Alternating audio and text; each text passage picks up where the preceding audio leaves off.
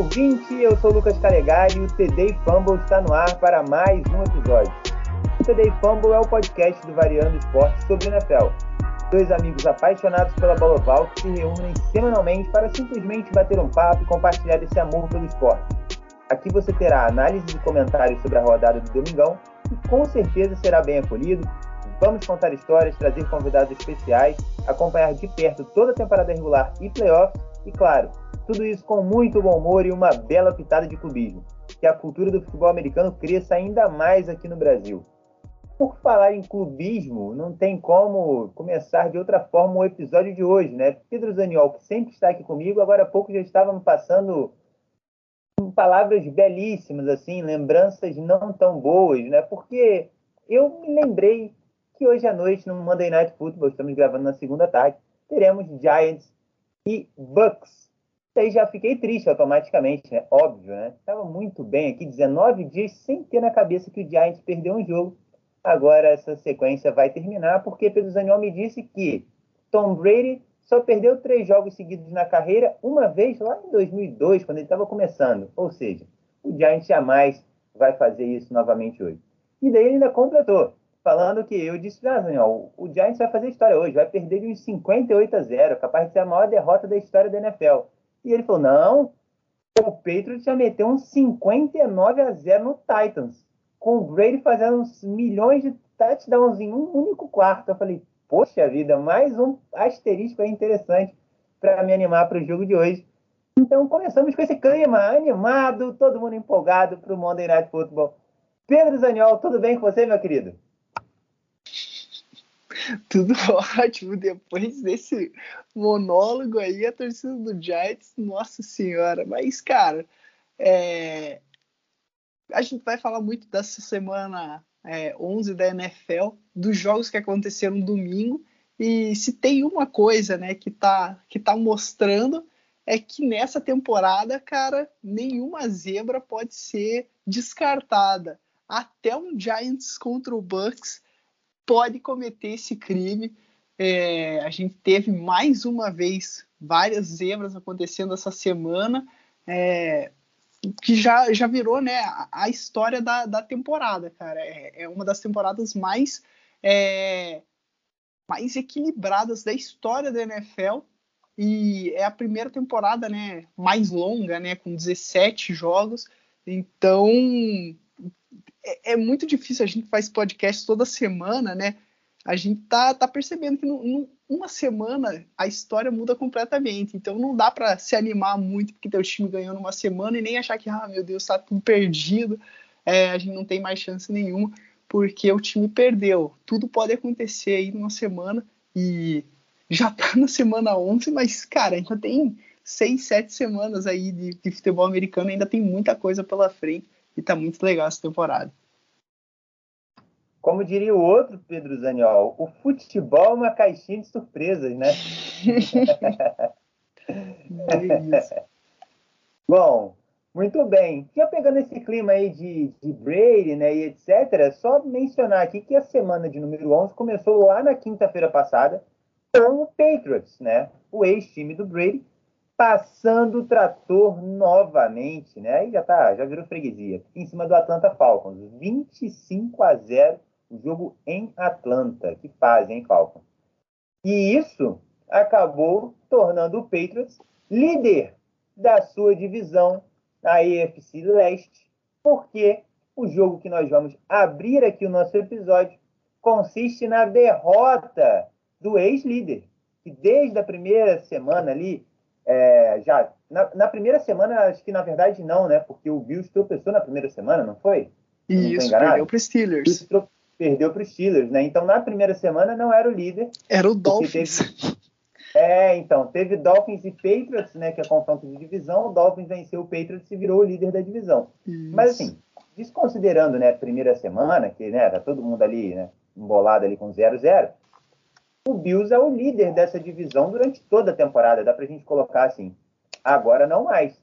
O Patriots venceu lá na quinta-feira e ontem o Buffalo Bills recebeu o Indianapolis Colts, Pedro Zaniol, e tomou um vareio, 41 a 15, Zaniol. E assim, o Bills, o torcedor é, do Bills deve estar bem chateado, porque é, já, já até falamos isso aqui em outros episódios, né, cara? É um time bom, é um time que tem condição de fazer grandes coisas, né? Já, pô, você mesmo já disse em algum momento aqui da temporada, mais lá para o início, que era o melhor time da EFC naquele momento. Mas é um uhum. time que, assim, cara, é muito. Quando você. Acho que quando você está mais confiante com ele, ele vai lá e te mostra assim: olha, não confie em mim. É mais ou menos isso, assim, entendeu? Resumindo bem para a galera, em, em, palavras claras, é isso. Parece que o time te diz isso: ah, não confie em mim porque eu não quero ser um cara confiável. e aí tomou uhum. 41 a 15 do Indianapolis Colts em casa, né? E daí o Bills agora está com a campanha de 6-4 e o Patriots 7-4. Então o Patriots assumindo a liderança da divisão pela primeira vez na temporada. Isso não quer dizer absolutamente nada agora, porque ainda tem dois confrontos diretos entre os dois. O Bills pode ganhar os dois e retomar a liderança. Mas, uh, na verdade, se ganhar um, já recupera, né? Mas aí, né, precisaria esperar aí o desenrolar do restante da temporada mas é algo preocupante, né, para o torcedor do Bills. Eu mesmo, lá no começo, falei que era impossível o Bills perder essa divisão, porque eu enxergava o Bills muito à frente dos demais. Não é o que está acontecendo, né? O Patriots cresceu muito, está é, jogando bem, está embalado, e o Bills, que vira e mexe, dá essa derrapada. Nos últimos cinco jogos, são três derrotas. É isso? Uhum. É isso. Bem três isso. derrotas nos últimos cinco jogos. Bem inconstante. E aí, Daniel, essa, essa sapecada aí do Indianapolis Colts? Então, cara, é, o Bills, né, é, eu continuo achando ele um time muito bom, assim, se pegar no, no, papel, né, os jogadores, o elenco, é um, é um elenco, é um time melhor do que o, do que o dos Patriots, e, e ainda, para mim, é o favorito pelo aquilo que você falou, ainda tem dois jogos, né, entre os dois, ainda é o favorito a, a vencer o, a divisão. É, o problema do, do Bills é que se você pegar o calendário deles, né, é, eles pegaram aquele começo de temporada ali, eles pegaram muitos jogos fáceis, né? Depois da derrota para o Steelers, eles pegaram o, o, Dolphins no primeiro jogo que o Tua não jogou, daí o Washington, que naquela época era muito ruim, o Houston Texans, que apesar de ter ganho essa semana, é, é, um time bem ruim, pegou o Chiefs, né? eu acho que no pior momento do, do Kansas City Chiefs, e daí conseguiu uma embalada bem forte é, nesses nos, nos, últimos cinco jogos que você falou, né? Eles tiveram jogos contra o Jaguars, o Jets e o Dolphins de volta. São três times bem ruins e perdeu pro, pro Jaguars. Então é um time que o calendário não preparou eles para um grande jogo, né? Eles tiveram vitórias de 40 a 0, 35 a 0, 45 a 17, vitórias muito tranquilas e, e eu acho que isso acaba é, não deixando o time tão, tão azeitado. Então agora o Bills vai ter uma sequência bem complicada de jogos. Os três próximos jogos é contra o Saints, o Patriots e o Tampa Bay Buccaneers. E daí tem o Carolina Panthers, que também é um time é, não tão ruim assim. Então, esses próximos quatro jogos, é, o Bills se manter esse momento ruim pode.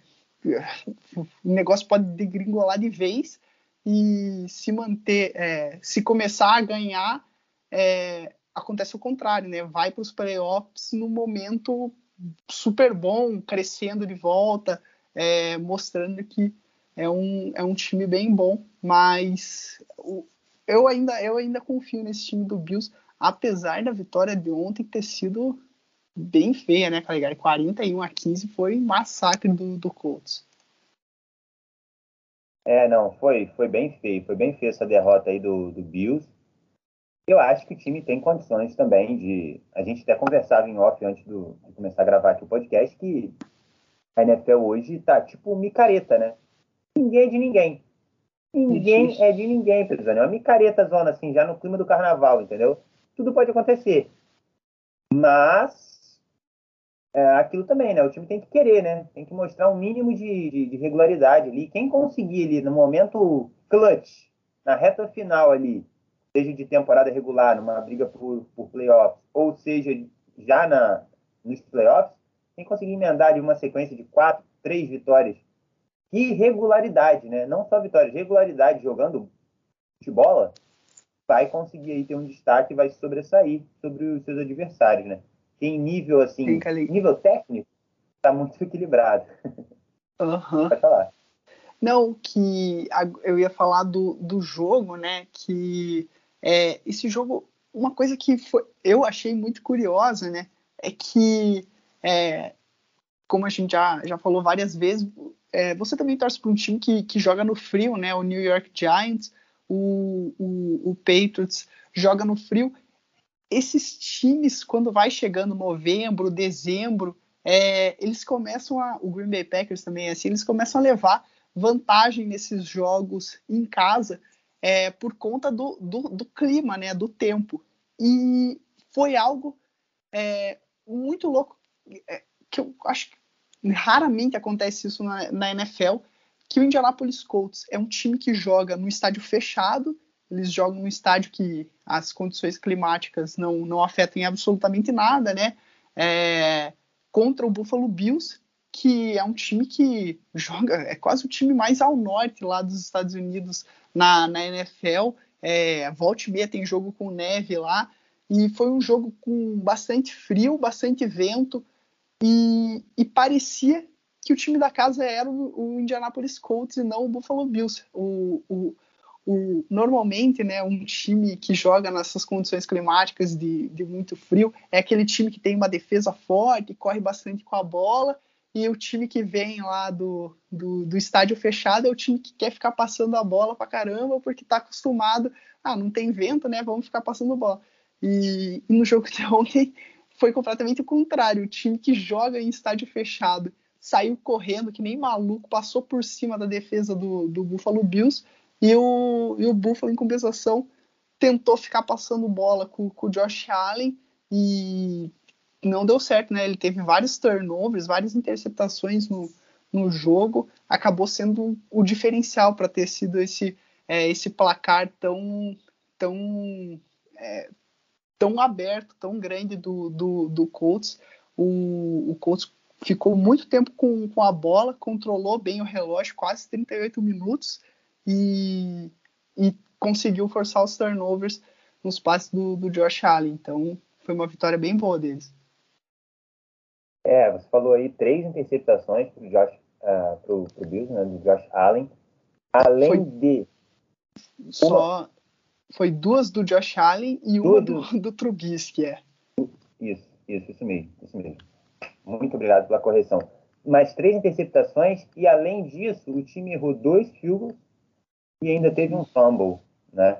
Então, muitos problemas, né, para a equipe do Buffalo Bills, que foi atropelado, o búfalo foi atropelado como se fossem búfalos passando por cima dele, né?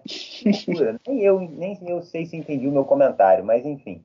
Uh, só para a gente fechar aqui, um destaque para o Jonathan Taylor, Pedro Zaniol. Que o site Boa. da NFL colocou ele aqui até como Terrific Taylor, porque o camarada running back do Colts, ele teve uh, mais de 200 jardas de scrimmage né, no, ao todo na partida e conseguiu cinco touchdowns no jogo. Foram quatro correndo com a bola e um recebendo.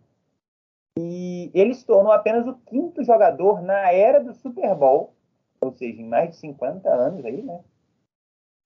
A conseguir esses números: 200 ou mais jardas de scrimmage e 5 ou mais touchdowns em um jogo.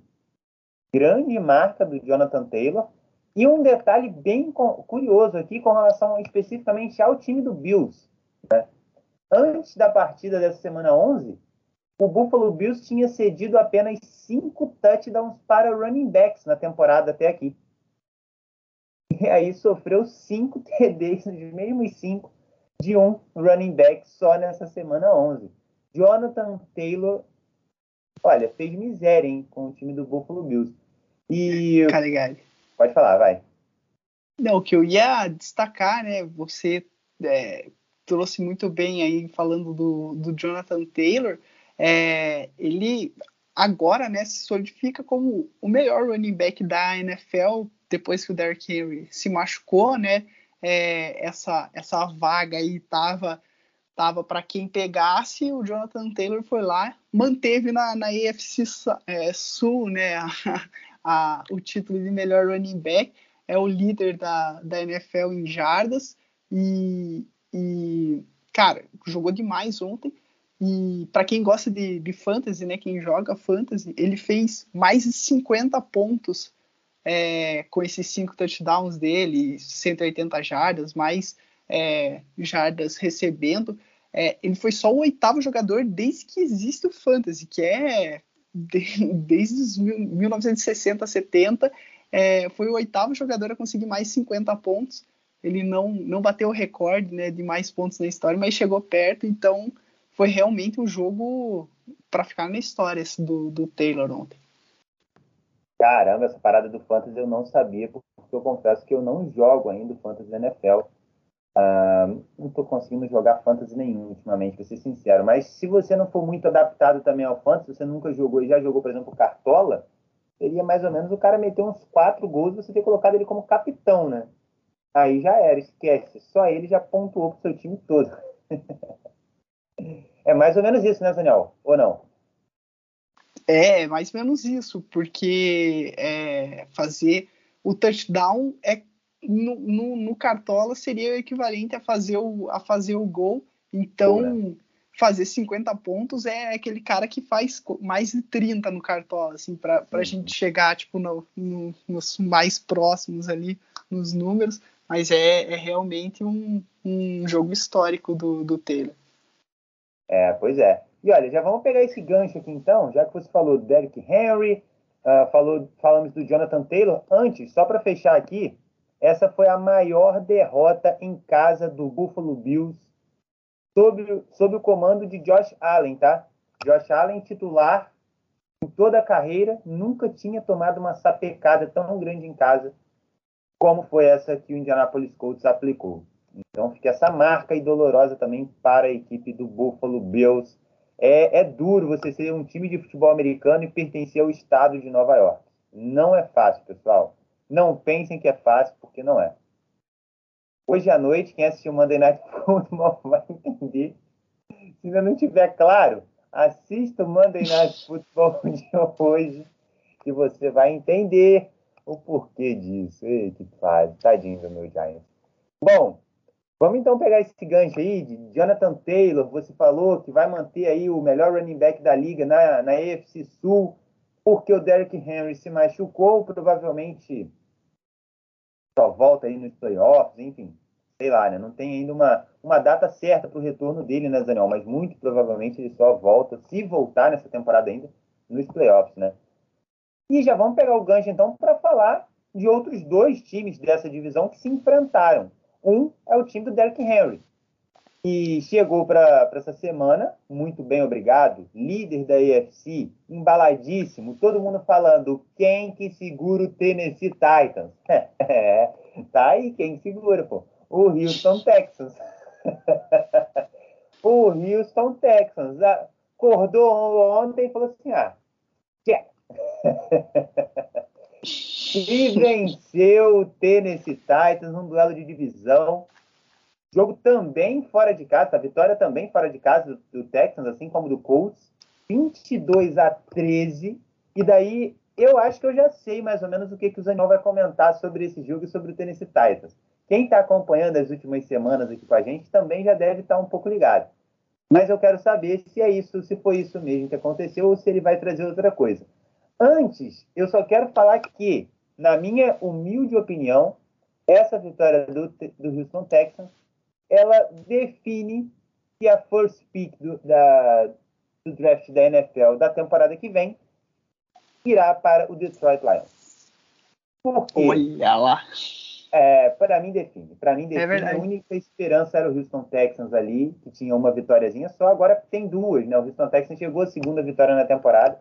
Então ninguém tem uma vitória só. Todo mundo tem duas ou mais, exceto o Detroit Lions, que não tem nenhuma.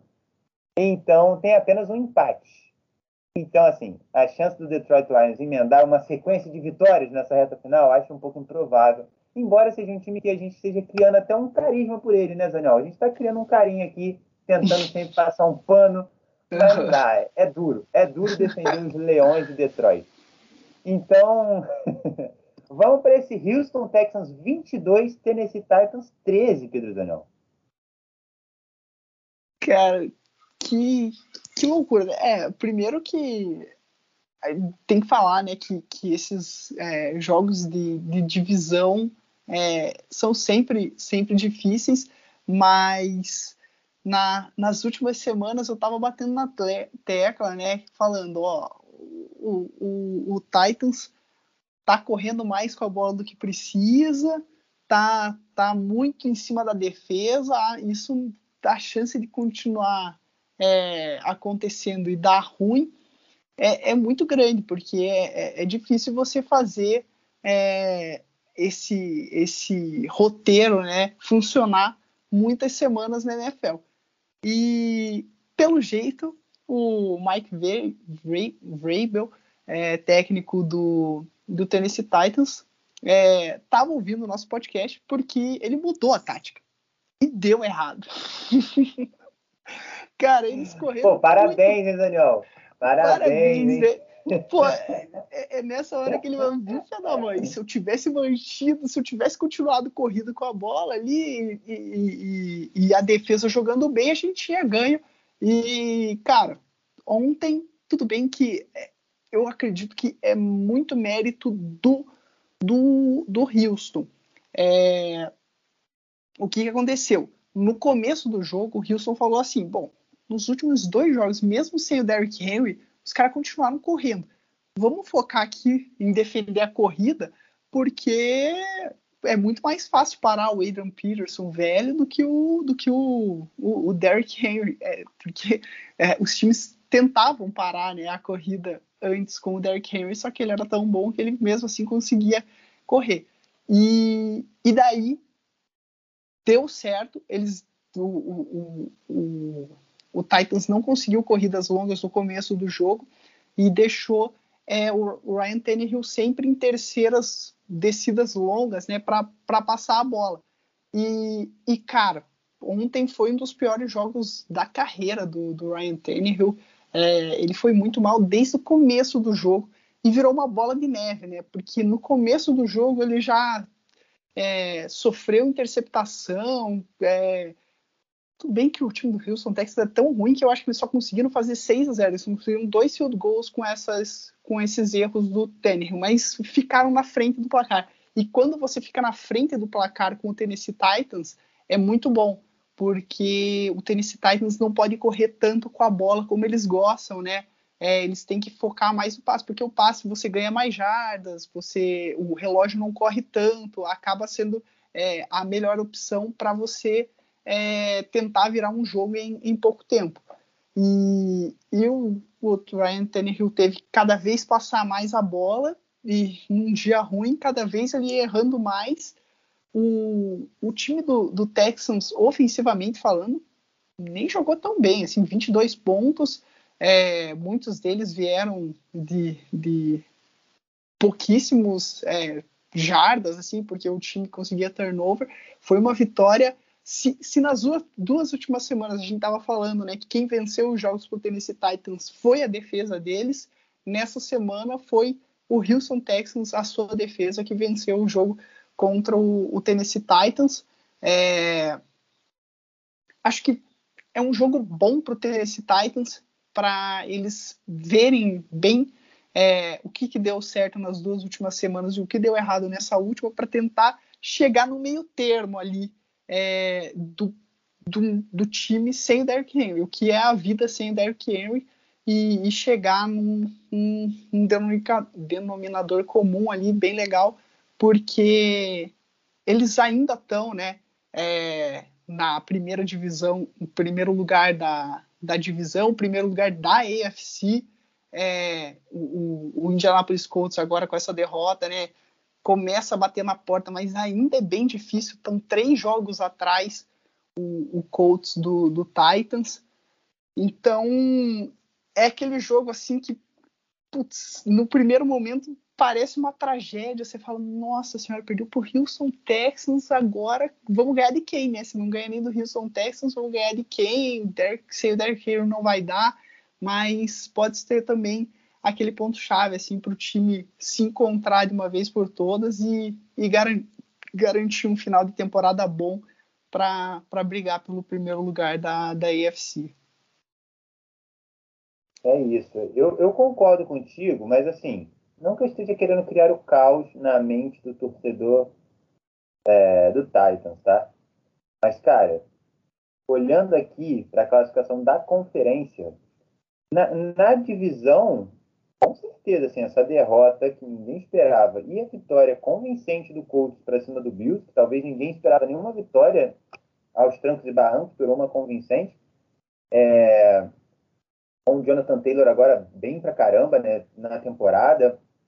É, não agora que eu digo, né? Mas assim, cada semana parece estar melhor, né? A divisão está aberta ainda, não dá para dizer que o Titans já papou a divisão, né? Como a gente fala, por exemplo, a, a gente fala do Packers, por exemplo. Perdeu nessa semana, mas enfim, eu pelo menos mantenho isso. É, acho difícil perder a divisão. Mas, cara, olhando para a conferência, para esse primeiro lugar que é importantíssimo, talvez o Titans tenha perdido uma gordurinha num momento que não era para perder a gordurinha. Era para ter guardado a gordurinha para um outro momento.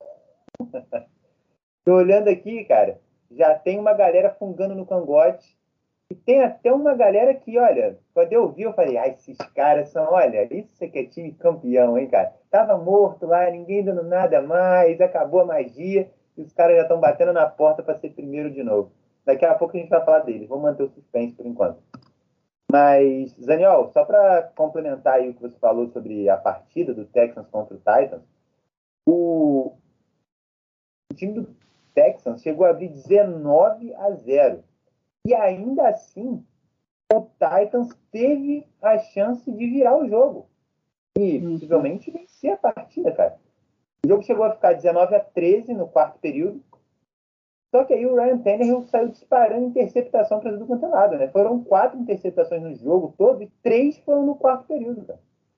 Então, uhum. assim, é, e, na, e, o Houston Texans, em, contra, em contrapartida a isso, devolvia tudo em punch. interceptado, o Ryan Tannehill interceptado, o Texans vai lá, punch. Aí o Ryan Tannehill Aí o, o Titans marcou um touchdown, diminuiu para 19 a 13, daí veio outra interceptação. E aí não teve jeito. Aí anotou um field goal, o Texans, e depois outra interceptação. Então, cara, partida muito, muito complexa e muito ruim. E tem uma estatística aqui, até um pouco cruel, tá? No site da NFL, com relação ao Ryan Tannehill. Diz que esse foi o career height dele é, em interceptações, né? quatro interceptações no jogo. E ele nunca tinha, pelo, pelo Tennessee Titans, nunca tinha tido uma partida com mais de duas interceptações. E agora teve quatro. Mas aí eles, a, a NFL complementa a estatística dizendo que, pelo Miami Dolphins, ele já teve seis jogos de três interceptações em cada. Mas no Tennessee Titans, no máximo duas. Então, desnecessário esse parêntese aqui falando que são seis jogos de três interceptações em cada, né? Mas foi o site da NFL que disponibilizou aqui pra gente. Eu só estou trazendo aqui para vocês. Mas é isso, cara, é uma derrota complexa e a gente vai ver lá na frente aí o que que o saldo aí dessa derrota para o Houston Texans, que é um time que não está mais nem aí para a hora nem do Brasil e nem do Texas, né? Não está para a hora de ninguém mais, está ali só fazendo dele se for, foi, se não for, não foi. E bom, já que não foi, vamos seguir adiante aqui então, Pedro Zaniol. Vamos falar agora. Uh, ah, vou fazer o seguinte, hein? Vou puxar então logo, já que eu dei essa deixa agora há pouco, para ninguém ficar. Ah, não, não dá, porque isso é do outro horário. Eu estava olhando a página errada aqui dos jogos. Não vai dar para puxar o jogo que eu iria puxar. Vou puxar um jogo legal aqui em Zaniol agora, hein? Um jogo animado. Miami Dolphins e New York Jets. É, aleatório, assim. Pra gente, é, vamos passar logo por esse. que a gente já passa logo por esse e já fica já tranquilo pro resto do episódio. Um jogo, assim, que não tem muito o que falar, né? São duas equipes que não vão, né? Olha, o Dolphins com a vitória, o Dolphins com a vitória chegou a 4-7.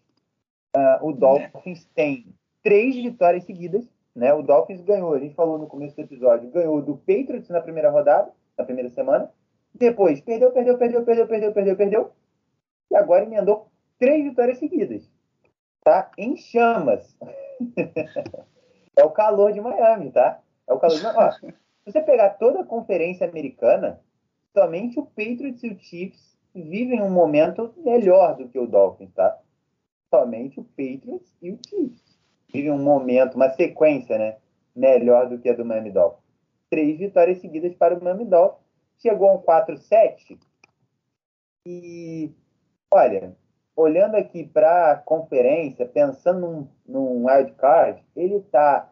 Olha só que loucura, hein? O Buffalo Bills é o sétimo hoje, o time que a gente já pintou aí como campeão da divisão parado.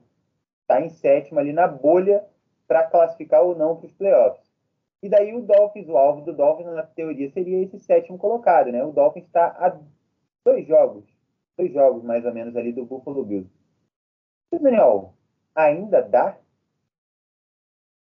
Putz, para playoffs eu acho que é um buraco... uma saia justa agora, né? É, então, é porque o Dolphins, né, era uma das maiores é, surpresas na temporada, mas surpresas negativas, né? Porque antes de começar a temporada, muitas pessoas, e não era nada, nenhuma loucura você falar isso, diziam que o Dolphins era o segundo melhor time da, da, da divisão, né? Tava na frente dos Patriots e quem podia é, surpreender nessa divisão era o Dolphins, porque era um time que foi 10-6 na temporada passada, quase foi para os playoffs, uma defesa monstruosa na temporada passada, e foi naquele ano que o, o Tua não jogou direito, né? Entrava o Ryan Fitzpatrick em jogos, depois o Tua, ia ser a segunda temporada do Tua, com toda é, tendo jogado, tendo se preparado toda a pré-temporada. Esperava que o ataque, é, com a escolha também do Jalen Waddle no, no draft, desse um salto e a defesa mantivesse boa. No final das contas, o Tua se machucou, o, o, ataque conseguiu piorar do que já era ruim no ano passado, e a defesa que era boa ficou uma defesa é, ok para ruim, e daí virou desastre total, né? Perdeu sete jogos seguidos, ficou um sete, e, e agora tá voltando a, ter, a, a ser aquele Dolphins é, que a gente imaginava, mas eu acho que putz, perder aqueles sete jogos seguidos pode ter, ter deixado eles muito muito para trás da corrida, né? É, se imaginar que o, eles estão disputando, o Colts está fora do, da disputa, não está dentro das sete vagas dos playoffs, é um time que está num momento tão bom quanto o do Dolphins, mas é um time bem melhor, né? É, com bem mais vitórias. Então, acho que para o Dolphins é, não, não vai ter chance. Só que no caso deles, né, tem muito time que quando você não tem mais chance de ir para os playoffs, é, o melhor é perder jogos para conseguir uma escolha grande no, no, no draft. É, no caso do Miami Dolphins, não. Quanto mais eles vencerem, melhor, porque eles trocaram a escolha deles com, com o Philadelphia Eagles. Então, quanto mais vitórias conseguir, pior vai ser a escolha do Eagles, azar deles, tá ligado? É, então o Dolphins não tem que se preocupar com isso aí de, de, escolha no draft, nada. Tem que, tem que tentar botar o trilho, o, o time de volta no trilho e, e, vencer o máximo de partidas possíveis. É, é muito difícil, mas por que não sonhar, né? Ainda, ainda faltam seis semanas, seis jogos aí pro, pro Dolphins, dá para dá para tentar pelo menos botar uma emoção no final da, da temporada. É, é isso. É, é, é isso então que temos para hoje aí para Miami Dolphins e New York Jets. Coitado, né? O Jets já está de férias, já está pensando em 2022. Como eu falei, vou reforçar o meu comentário. Não é fácil ser um time de futebol americano e pertencer ao estado de Nova York. É complexo. Caligari. Se você joga no Midlife Stadium, então, aí fica muito mais Fala, Daniel. Só falando do Jets, né? É, é, o, o, Jets é o caso completamente o contrário do, do Miami Dolphins. Ele com certeza já tá fora e, e ele tem a sua escolha no draft, então tem que perder o máximo de jogos, principalmente esses jogos que o, que o Zach Wilson não tá jogando. Jogou o Joe Flacco, é, não tem porquê o, o time é, dar a vida para vencer esse jogo. É, quando o Zach Wilson estiver jogando, daí sim, né? Porque você está preparando ele para o futuro, mas é um time que quanto maior ser a escolha dele no, no draft do ano que vem, melhor para ajudar o Zach Wilson com, com um companheiro de time bom aí para dar um, um futuro para a franquia. Muito bem, muito bem. E só para fechar, também uma vitória de um visitante, né? O Miami Dolphins jogou em Nova York, jogou no MetLife Stadium contra o Jets e venceu. Agora, Daniel, vou puxar então a vitória de um mandante, que é um mandante também que, assim, cara, se tem irregularidade, esse time está no meio. Ganha e perde, perde, ganha, e ganha grande jogo e perde jogo bobo. Ganhou na semana 11, mas foi um placar talvez mais apertadinho do que muitas pessoas poderiam esperar. E tá ali no bololô ainda da EFC, da galera que está brigando por lado cá. Eu estou falando do Cleveland Browns, que venceu o Detroit Lions, que eu falei agora há pouquinho, que já garantiu aí a primeira escolha do próximo draft. O Cleveland Browns jogou em casa e conseguiu vencer por 13 a 10, Pedro Daniel. Foi um jogo assim que a galera foi um pouco econômica na pontuação, né?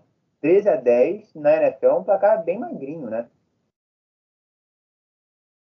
Daniel? Eu falando com o microfone mutado, genial. Opa! Aprendi. É, opa, parece que começamos ontem, né? Meu é, Deus do céu. Bom, não, mas eu, olha, que nossa senhora, já tava falando, falando, falando, falando, falando, e não falei nada das coisas, ninguém tava Eu acho que você, eu acho que você tava querendo dizer que esse jogo não merece comentário. Pior que, cara, então, o que, o, que eu, o que eu tava falando, né, retomando a linha aqui de raciocínio, é que essas últimas semanas estão demonstrando né, que, cara, não tem, não tem jogo fácil na NFL. Qualquer vitória é uma vitória importante, mesmo que seja contra o Detroit Lions. O, o, o Cleveland Browns não deu, não deu chance, né, não deu soco para azar e, venceu a partida. Ok, o resultado foi bom, mas se você for ver o que foi a história história do jogo, né? Antes dele começar, é, o Jared Goff é, foi para o banco, não, não jogou esse jogo. E quem jogou não foi nem o, o, quarterback, o primeiro quarterback reserva do Detroit Lions, foi o segundo quarterback reserva do Detroit Lions. É, um, um, Tim Boyle. E isso, o Tim Boyle, ele foi um cara que nem foi draftado, ele foi é, pego fora do, do, draft pelo Green Bay Packers, ficou três anos é, lá no Green Bay Packers, no, no, no, rival de divisão, e nunca fez absolutamente nada, nunca jogou, né? Só ficou ali aprendendo com Aaron Rodgers e, e foi pro Detroit Lions essa temporada. E teve o primeiro jogo da, da, da carreira dele. E, cara, 13 a 10 contra o Detroit Lions é, mostra que, ok, se por de um lado, né, a defesa do, do, Cleveland Browns é uma defesa boa, tal, o ataque com o Baker Mayfield nessa temporada tá muito, muito, muito ruim. É, o Baker Mayfield tá machucado, isso já já ficou é, bem claro, né? O pessoal é, vendo os jogos consegue perceber isso que o, que o time tá que o Baker está bem é, limitado, mas cara, nem o jogo corrido, que era é, a grande virtude desse time, tá, tá, tá resolvendo os problemas, né? Eles mais uma vez correram muito bem com a bola, só que não conseguiram pontuar é, por causa do, dos turnovers do, do Baker Mayfield. Ele, no final das contas, ele tá piorando o time. E, isso preocupa muito, né? Porque é, a gente estava falando, né, da, da AFC, que não tem dono, ninguém é ninguém, que vários times têm chance. É, é aquilo que a gente comentou nesse episódio e episódios passados, né? Para você chegar no Super Bowl, você tem que ter uma sequência ali de três bons jogos é, no, nos playoffs. E com o Baker Mayfield jogando do jeito que ele está jogando, é, é, impossível você ver o Cleveland Browns conseguindo essa sequência de três jogos. É, daí fica aquele. O que é melhor, né? O time que já tem uma defesa boa, um jogo corrido bom, será que não valia mais a pena você botar o, o quarterback reserva, é, que é um quarterback bom, né? O Keith Keenum, ele já chegou em final de conferência com, com o Minnesota Vikings. Ele não é um dos piores é, reservas da NFL. Ele é um reserva competente, sendo ajudado né, pela defesa e pelo jogo corrido. Eu acho que ele daria condições melhores para o Cleveland Browns. E daí você deixa o Baker Mayfield, parecido com o que o, o, o Arizona Cardinals está fazendo com o Kyler Murray. Deixa o Baker Mayfield lá duas semanas fora, três semanas fora, para ele se recuperar. E daí, quando chegar as horas dos, a hora dos playoffs, o Baker saudável é um quarterback bem melhor do que ele tá jogando agora, e daí dá para você sonhar com alguma coisa, né? É, só que, pelo jeito, eles estão insistindo no, no Baker Mayfield. É, ele tá jogando e todo jogo ele leva pancada, demora para levantar, tá, tá uma situação assim que já tá ficando. Pode ser que é, insistir no Baker, no final das contas, até tire o Cleveland dos playoffs, né? Um time que a gente achava que tinha muita chance de, de ir para os playoffs no começo da temporada pode ficar de fora porque está tá insistindo num, num, jogador lesionado. Né? O jogo de ontem, mesmo com a vitória, preocupou bastante nesse sentido. Daniel, talvez assim é, eles não, não, não, estejam pensando, não estejam colocando em prática isso que você falou, eu concordo. Acho que é a melhor estratégia, mas com um certo medo, né, receio pela situação de tabela né, do time, né? O Cardinals ele tem uma, uma folga ali considerável, né? Líder da, da, da conferência e tal. Uh, mesmo se perder ali a liderança da conferência, está garantido nos playoffs. Mas o Cleveland Browns é décimo nesse momento, né? E daí fica um pensamento que talvez seja até errado, mas fica aí, ah, não, temos que ir de meio para a gente garantir a vaga nos playoffs. Daí pode acabar complicando ainda mais exatamente tudo que você falou. Pode falar. Então, é, é, tem isso, concordo com você, e tem também é, o, o, que eu acho que é o, o, grande e o maior problema é que o Baker Mayfield, né, ele foi a primeira escolha geral do draft de 2018, o mesmo draft que depois, né, foram selecionados jogadores horríveis como o Sandarno e o Josh Rose, mas também jogadores incríveis como Josh Allen e Lamar Jackson. Então o Baker Mayfield ele tem essa pressão, né, de o, o, o, Josh, o Josh Allen já recebeu é, uma grana absurda, já teve seu contrato renovado e essa é a quarta temporada do Baker Mayfield. É aquela temporada que o time tem que decidir se vai renovar com ele ou não. É, eles ainda podem, como ele foi escolha de primeira rodada, é, acionar uma cláusula no contrato que ele, que ele fica mais uma temporada, né, cinco anos, ele joga é, no contrato de calouro, mas depois desses cinco anos o, ele tem que renovar o contrato e, e, e eu acho que gente livre, né? Isso e eu acho que tá naquela situação é, que eles querem renovar com o Baker Mayfield. Eles não acham que o Baker Mayfield é um cara, um bust que nem o Sam Darnold e o, e o Josh Rosen mas tem que ser pelo valor certo. Não dá para pagar o dinheiro que pagam para o Josh Allen, que pagam para o Patrick Mahomes, que pagam para os melhores quarterbacks da NFL, porque o Baker Mayfield não está nesse nível. Ele não é um cara que é, vai carregar o teu time. Ele precisa de, de ajuda. E se você der um salário muito grande para ele, o resto do time enfraquece. Então é uma situação bem complicada e parece que eles estão estão botando o Baker para jogar para ver se ele dá uma resposta, assim, ó, eu posso ser esse cara aí que merece é, um super salário ou não, entendeu? Eu acho que tá, tá nessa situação em Cleveland. É, é isso. Complexo, complexo toda essa situação e faz total sentido isso que você falou. Uh, bom, só para a gente fechar aqui, tá? Uma estatística que não tem nada a ver, mas assim, vai combinar com o time, né? De forma aleatória, uma estatística sobre o Lions. A NFL divulgou aqui uma estatística de que, em, em todos os tempos, né? Contando toda a história da, da, da liga, após um, um resultado de empate, o Detroit Lions estava 16 a 16, ou seja, tinha 16 vitórias e 16 derrotas. E eu achei curioso, porque o empate da semana passada foi pelo placar de 16 a 16 contra o Pittsburgh. Né? Nada a ver, aleatório, mas é isso. Agora está 16 a 17, perdeu. Cleveland Browns. É, é com essa estatística merda que a gente. Não, tô brincando. E isso mostra, né, é, que o Lions é um time que tá na NFL há, há muito tempo, porque, cara, são muitos empates, né? E, e na é. NFL, é, ah, antes do Super Bowl, é, não tinha overtime. O jogo acabava empatado e terminava empatado, era isso. Então, os times mais antigos, você pegar Chicago Bears, o Green Bay Packers, e você vê, eles também têm bastante empates assim na sua história porque não, não, não significa que o, o, Detroit Lions é tão ruim assim, é, é, porque esse número realmente dá uma aumentada por ser um time mais, mais antigo. Muito bem, muito bem. Bom, seguimos então aqui, tá? Adiante na nossa listinha de jogos.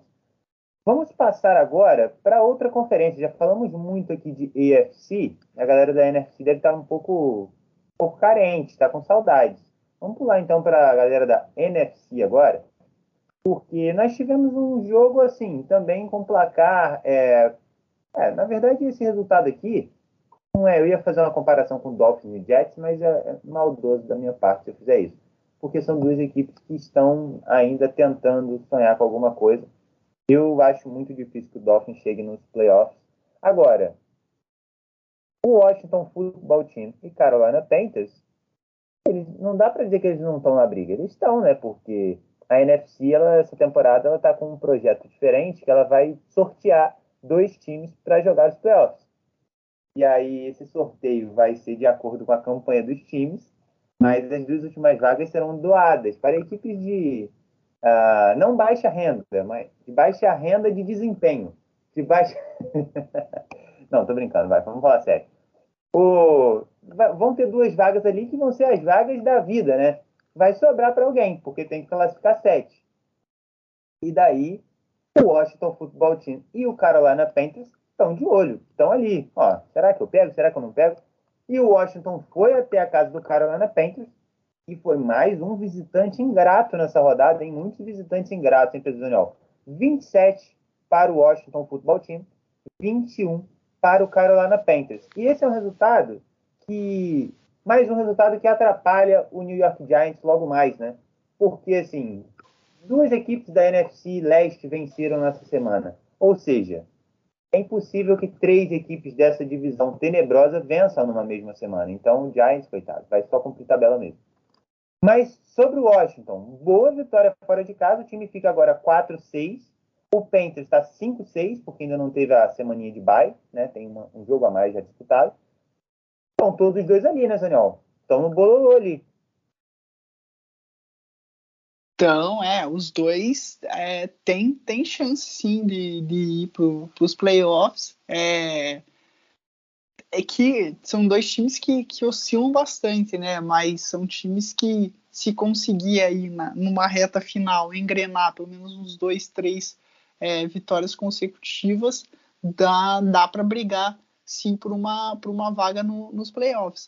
Mas, cara, o, o jogo ontem foi o primeiro jogo é, da volta do Cam Newton, né? É, ele como, como titular, é, jogando é, contra o seu ex-treinador, né? O, o Ron Rivera, que treinou ele na, na época que ele estava lá no, no Carolina Panthers, na primeira passagem dele, é, mudou de lado, foi para o Washington, e, e, isso acabou né, sendo uma vantagem para o Rivera, porque ele sabe como o Cam Newton gosta de jogar, o que ele, o que ele está pensando em fazer, e, e conseguiu é, dificultar muito a vida do, do Cam Newton nessa, nessa primeiro jogo é, da volta dele como titular. É, também tem que deixar bem claro, né? Eu, eu gosto muito do Cam Newton, não acho que na, na temporada passada, quando ele ficou nos Patriots, não acho que ele foi o principal culpado do time não ter ido bem. É um cara que eu acho que foi, foi assim, muito é, sacanagem o que fizeram com ele nessa temporada, porque ele tem futebol para ser, não sei se titular, mas para no mínimo estar tá no elenco de, de algum dos 32 times da, da NFL e, e ficou até pouco tempo é, sem jogar porque nenhum time ia atrás dele e, e ontem ele começou muito bem o jogo, né? É, fez um touchdown logo no primeiro drive, parecia que o Carolina Panthers, caraca, o Cam Newton chegou, agora o time vai virar uma máquina, mas foi só isso, cara. O ataque ontem foi muito ruim, teve muito, muito, muito punch é, no jogo inteiro. No final do jogo, que eles já estavam atrás do placar, daí eles começaram a tentar ir para umas quartas descida e, e, o time não, não conseguiu fazer mais nada. É, o ataque produziu muito pouco. É, o Cam Newton ele não teve nem 200 jardas é, e o time correu bastante com a bola, mas também não, não produziu é, muitas jardas. Ficou um ataque bem, bem engessado, assim, não conseguiu fazer muita coisa. E o Taylor Heineken continuou um bom momento, né? Ele jogou muito bem contra o, contra o Tampa Bay Buccaneers, jogou mais uma vez muito bem agora contra o Carolina Panthers é, e tá, tá mostrando evolução, né? Porque a gente é, acaba esquecendo, né? o Taylor Heineken, ele não é novato, né? Ele já está há alguns anos na, na NFL, mas se você pegar a quantidade de jogos que ele foi titular, ele ainda não fez uma temporada completa como, como titular na NFL, né? Ele, ele ainda está aprendendo e está evoluindo dentro da temporada. É, não é um super quarterback, mas é, em, em, dias bons ele, ele consegue levar o time para a vitória mas não foi não foi aquele jogo assim falando dos ataques, né? As defesas tiveram seus méritos, mas os dois ataques não não foi não foi muito aquele jogo limpo, aquele jogo com drives legais, assim, teve muito punch, muita jogada errada, não, não foi tão tão tão bonito de assistir. É, é bom, não foi tão bonito de assistir, foi ótimo. Bom, falando, pegando esse gancho aí do, dos ataques, duas coisas aqui sobre os ataques de. Na verdade, sobre o ataque do, do Washington e sobre a defesa do Panthers. De 2020 para cá, toda vez que o Panthers cedeu, permitiu que o seu adversário fizesse 22 ou mais pontos, perdeu. Então, está 0 de 16. São 16 jogos e 16 derrotas. Tomou 27 ontem. Agora, toda vez que o time cedeu 21 pontos ou menos, venceu 10 e perdeu apenas uma. Olha que louco, né? Parece que tem ali uma, uma barreira ali, ó. Até os 21 a gente segura, galera. Passou do 21, tchau. E o ataque do Washington, nessa temporada, toda vez que o ataque pontuou 25 ou mais pontos, venceu quatro, as quatro vitórias. E todas as vezes que o time pontuou menos de 25 pontos, perdeu seis derrotas. Que loucura, né? É, equilíbrio, assim, né? Tem, tem a barreira ali. Passou da barreira, tchau, esquece. é, é isso. E, bom, uma estatística sobre um jogador em específico, bem legal, é do McCaffrey, né? Christian McCaffrey, running back do Panthers, porque ele se tornou o running back mais rápido a alcançar 3 mil ou mais jardas recebidas na carreira. Isso considerando desde 1970, tá? Ele conseguiu isso em 57 jogos pelo Daniel. Boa marca, grande running back, conseguindo aí essa estatística recebendo a bola, né? E não correndo, que é a função principal dele, né? Como running back. E só uma última coisa, eu falei da, do Miami Dolphins, né? Tá on fire lá na, na, na AFC e tal. Uh, só menos on fire ali do que Patriots e Chiefs. Na NFC não tem ninguém, digamos que on fire, assim. Mas se você for olhar os times que vivem a melhor sequência de vitórias, são quatro. O Washington é um deles. Duas vitórias seguidas. Só duas também. Um pouquinho, magro.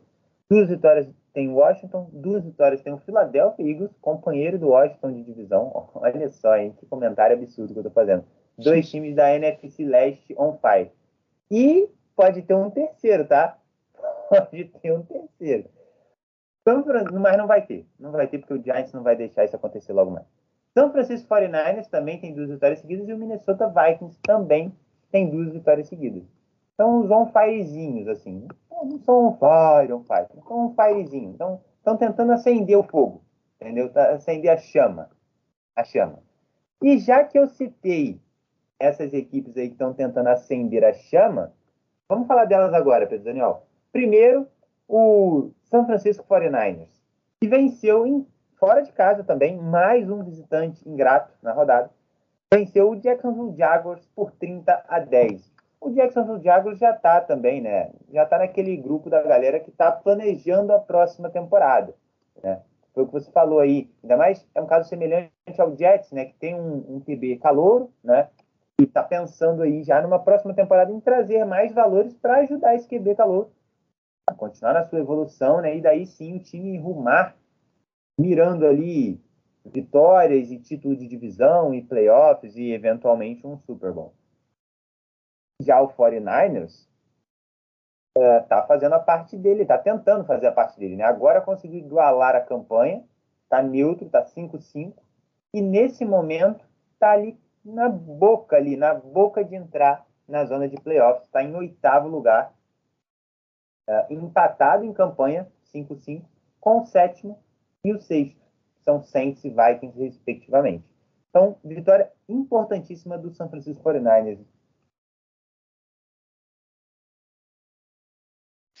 Foi mesmo, foi uma vitória é, bem boa. E, e, a gente, até, até semana passada, né, a gente estava batendo muito nessa tecla, né? Que na, na NFC, cara, o negócio não, não tava legal, né? Tinha aqueles cinco times que são muito bons, se duvidar, é, esses cinco times são até melhores do que todos os outros times que estão na AFC, mas você sai desses cinco times, cinco times que eu estou citando, é o Rams e o Cardinals, o Bucks, o Cowboys e o Packers. É, você sai desses cinco times, o negócio fica putz, complicado ali. Você fala, meu Deus do céu, quem que vão ser os outros dois times que vão conseguir essa vaga? E se no começo da temporada você falasse, ó, quem vai para os playoffs lá no Wild Card é o Minnesota Vikings e o San Francisco 49ers. Ninguém aqui ia achar que, putz, foi dois times nada a ver, dois times ruins, porque você olha no papel, são dois times muito bons, que a gente esperava muito deles, mas que, nossa senhora, tava deixando os seus torcedores nervosos nessa temporada, porque oscilavam muito, perdiam muitos jogos bobos, e você falou, né, que na NFC é, da, da sequência, né, dos times que estão numa boa sequência, não é uma sequência espetacular, mas são duas vitórias consecutivas. É, tanto Vikings contra o 49ers estão nessa sequência e, e, e, eu acho que se o, o 49ers é, com, com, começar a jogar o que, o que eles realmente sabem, é, é um time que, que vai conseguir uma vaga para os playoffs, porque, cara, o, o Kyle Shanahan, por mais que ele tenha vários problemas, né, sendo um treinador principal, eu já citei em, em, em outros episódios esses problemas, é, é, um cara que o ataque dele é, é, muito legal de se ver, assim, ele faz coisas que não, não são comuns na, na NFL, são muito, são muito bonitas e e é um time que, correndo com a bola, eles correm muito bem. Para vocês terem uma noção, é, o primeiro. A, começou, a bola começou com o San Francisco 49ers. Né? O, o Jaguars deu o kickoff e pam, mandou a bola para o San Francisco 49ers. E daí o 49ers foi fazer o primeiro drive de ataque. Quando eles devolveram a bola pro, pro Jacksonville Jaguars, ok que é, só fizeram três pontos, mas eles gastaram 13 minutos e 5 segundos do relógio. É, o Jaguars, a primeira vez que tocou na bola, já estava acabando o primeiro quarto. Então, é um time que, que tem isso do jogo corrido, de sempre conseguir jogadas positivas. É um time legal de, de se ver, é um time bom. E, e eu acho que começou muito mal, né? É, teve uma época que teve que jogar com, com o quarterback novato, mas está tá se encontrando aí esse time do, do San Francisco 49ers, está ficando mais saudável e é um time que, que vai fazer um barulho é, nesse final de temporada. Venceu e venceu pô, muito bem o Jacksonville Jaguars, dominou completamente o, o jogo. É, poderia ter sido até mais elástico esse, esse placar. Eles tiveram muitas jogadas que eles chegaram perto da endzone e fizeram um field goal, né? Transformaram em três pontos em vez de sete. Poderia ter sido mais, mais goleado do que foi, mas é um time que está tá crescendo na hora certa, né? É, venceu a primeira partida é, em casa na semana passada, depois de muito tempo sem ganhar é, ganhou hoje agora é, fora de casa, mas é um time que está melhorando. Acho que o, o, o, o São Francisco 49ers é um time que vai fazer um barulho aí nesse final de temporada. Concordo plenamente aí com, com a frase que está crescendo na hora certa. Exatamente isso. O Garópolo, ele, segundo o site da NFL aqui, passe, o passe rating, né, o rating de passe dele acima de 100 quarto jogo seguido ele bate essa marca aí. Não é fácil de, de, de bater. E ele consegue pela primeira vez, desde as semanas 11 a 14 de 2019, uma sequência de quatro jogos com rating de passe 100 ou mais. Então, conseguindo se, se, se achar, né, se recolocar ali bem nas partidas.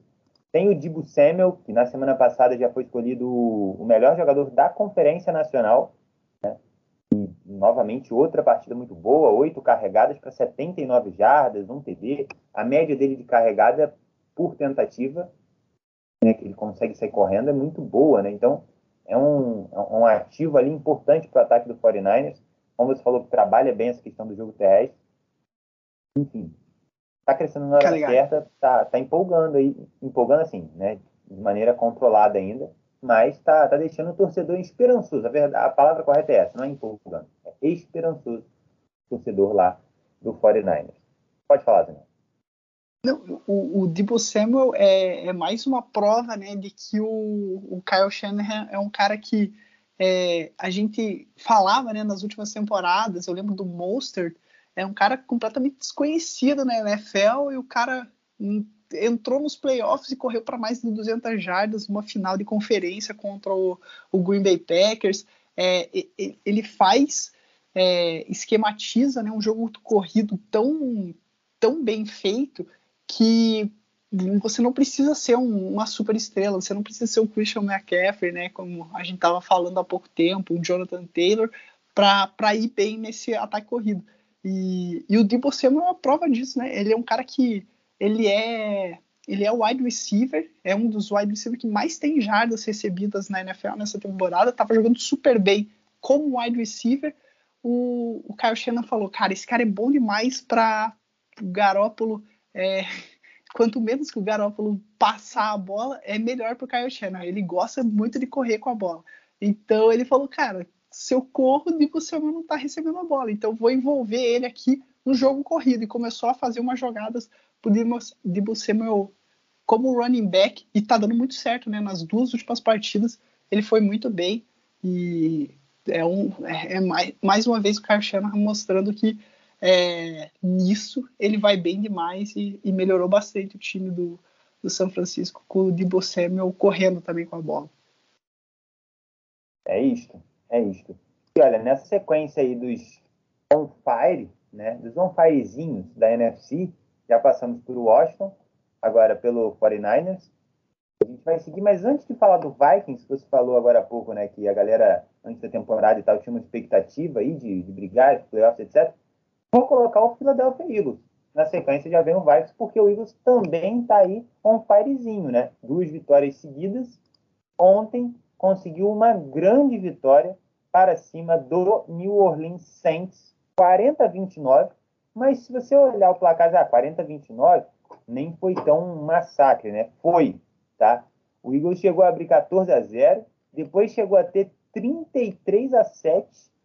E aí no quarto período ali, ninguém era de ninguém mais, o negócio já estava meio, né, trocação franca, e daí o Saints conseguiu anotar ali mais uns pontinhos, acabou 40 a 29. Mas o que eu queria destacar sobre o Saints, algumas semanas atrás era um time que, putz, estava ali, caramba, venceu o Bucks, todo mundo, pô, é a sexta força. Depois da quarta força do, do futebol paulista, vem aí a sexta força da NFC, que era o New Orleans É, é, era o New Orleans Saints. Tinha os cinco times ali que o Zaniol falou, que era indiscutível, que ninguém, ninguém tasca. Aí tinha o New Orleans Saints sozinho, a sexta força, que podia talvez, por que não fazer uma graçola contra o, o, o, o Big Five lá, tá? Uh, no playoff. E tinha o resto. Tinha o resto que ia ser ali um sorteio para definir quem que ia ficar com a sétima vaga. Mas o Saints falou assim: não, não estou gostando de ficar sozinho. O negócio é ficar em partilha né, com, com os meus amigos, com os outros times. Eu não quero ficar sozinho aqui. Que negócio é esse de ter uma zona só para mim? O negócio é ficar todo mundo junto, misturado. Já ficamos muito tempo separados, agora é hora de ficar todo mundo em partilha. E aí o Saints começou a perder jogos e jogos e jogos para entrar ali no grupão do resto, que é a galera que vai sair um sorteio ali para ver quem vai pegar uh, essas duas últimas vagas. O Saints vem de três derrotas seguidas, tá? E agora já perdeu até o sexto lugar para o Vikings, está na sétima colocação, ainda na zona de playoffs, mas fez tanta força que conseguiu chegar lá, hein, Pedro Zaniol? Cara, é, então, são dois times né, em momentos bem diferentes. O, o Saints é, é aquilo que a gente estava falando quando você citou essa sexta força, né, era aquele time que surpreendia positivamente, porque, ok, o James Winston não é um, um quarterback horrível, mas ninguém aqui cita ele né, entre os 10 melhores quarterbacks da, da NFL. E, e, era a primeira temporada dele depois da aposentadoria do Drew Brees, que é um dos 10 maiores quarterbacks da história da NFL, não só é, da, da última temporada. Então, é, era aquele time que a gente não esperava muita coisa, a gente sabia que tinha uma defesa boa, o, o treinador é, é, muito bom, o Sean Payton, mas é aquele time que, putz, com o, James Winston não dá para saber o que, o que, que esse time vai entregar. E estava entregando mais do que do que o esperado, estava indo muito bem. Só que, cara, quando você perde ele e vai para o quarterback reserva, o Trevor Simeon, começa a complicar demais a vida do, do treinador, né? Você começa a, a, a deixar é, o peso muito em cima é, da defesa e do jogo corrido. E, e daí, cara, quando fica o peso muito forte em cima de, de duas, é, das duas outras é, partes do, do time, é, qualquer lesãozinha, qualquer um jogo ruim de tal jogador acaba complicando demais a vida. É, o, o, Alvin Kamara, que é, se duvidar, ele é o, o, o, melhor jogador do New Orleans Saints, né? não só o melhor running back, é, ele recebe muito bem a bola também. Ele tá, tá não jogou né, contra o Philadelphia Eagles e, e sem ele o ataque já era, não, não, consegue fazer nada. Como você bem falou, né? Esses 29 pontos podem parecer que, opa, não, até que foi disputado o jogo, mas não, esses 29 pontos, muitos deles foram no finalzinho do jogo, quando já não valia mais nada ali, que o Saints foi pro, pro desespero e conseguiu fazer pontos mas sem ele complica demais. E o Philadelphia Eagles, eu já estava citando, né, algumas semanas, que é um time que mudou de identidade durante a temporada. No começo, nas, nas primeiras semanas, era um time que passava muito a bola e, e a comissão técnica falou: não, a gente precisa correr mais com a bola para ajudar o Jalen Hurts. E, cara, eles se acharam, assim, é um time que correndo com a bola, a linha ofensiva é muito física, é, o time está indo muito bem e, e nas últimas partidas eles não pegaram defesas tão boas. Eu queria, eu estava muito curioso para ver esse jogo contra o Saints, porque o Saints tem uma defesa contra a corrida muito boa. Eu falei, putz, será que eles vão tentar voltar a passar que nem foi, ou eles vão manter na, na corrida e vão conseguir correr em cima do Saints? E eles conseguiram, então o, o Eagles está mostrando que é um time que, que se encontrou. Agora, não é um time incrível, mas agora pelo menos eles sabem como eles querem jogar e, e tendo esse jogo corrido muito forte, ajudou muito o Jalen Hurts. porque ele é um cara muito é, atlético, então ele tem né, é, a ajuda do, do, do, jogo corrido, não deixa tanta pressão nele para ficar lançando bola, e, e eles podem fazer jogadas é, parecido com o que o Baltimore Ravens faz lá no, no, no Baltimore Ravens, que corrida com o quarterback, né? Que finge que vai passar, que vai deixar a bola com o running back, quem corre é ele. Óbvio que o Jalen Hurts não está no mesmo nível do, do Lamar Jackson, mas ele é muito bom correndo com a bola também. E, e ontem ele mais uma vez correu bem com a bola, fez três touchdowns correndo, né? Não foi passando a bola, foi correndo. E, e o Philadelphia Eagles, é, cara, nessa NFC aí que não, nenhum time desses dessas duas últimas vagas é, do wildcard ainda convenceu, eles entraram de vez na briga e é um dos times que vem no, no melhor momento com a, com a identidade mais é, bem clara, né? Então é um time que vai, vai ser legal acompanhar nesse final de temporada que também vai brigar junto com, com o 49ers, que eu já citei, por uma vaguinha nos playoffs. Boa. Não, bom, bom momento do, do Philadelphia Eagles. Fly, Eagles Fly. Tá começando a levantar voo, hein, Pedro Daniel? E sobre isso que você falou do jogo terrestre, da correria lá em Filadélfia, o time tem quatro jogos seguidos, contando já com esse de ontem contra o Saints, são quatro jogos seguidos agora, com 175 ou mais jardas terrestres. Essa é a maior sequência da equipe desde 1950. Quatro jogos seguidos com 175 ou mais jardas terrestres em cada um desses jogos, né? Obviamente. Maior sequência desde 1950. E daí, pegando essa estatística, tem uma outra bem legal, curiosa. E desde o Patriots de 1978, a gente não tinha uma equipe com quatro jogos seguidos de 175 ou mais jardas em cada um desses jogos, com nenhum jogador alcançando 100 ou mais jardas em um dessas partidas. Deu, deu para entender, né? São quatro jogos seguidos com 175 ou mais jardas em cada um desses jogos, e nenhum desses teve um jogador que correu cento e tantas jardas. É sempre ali um, várias pessoas correndo muitas jardas e somando ali todo mundo Nessa de ontem contra o Saints, por exemplo, Miles Sanders correu 94, o Dylan Hurts 69, Jordan Howard 63 e o Boston Scott 16. Então todo mundo corre, uma correria, ninguém sabe para que lado vai, para que lado corre, e no fim das contas dá tudo certo e o Philadelphia Eagles está ganhando, E beleza, bom demais, hein? O importante é ganhar. O importante é, é ganhar. boa, boa. Vive, vive um grande momento aí o Philadelphia Eagles.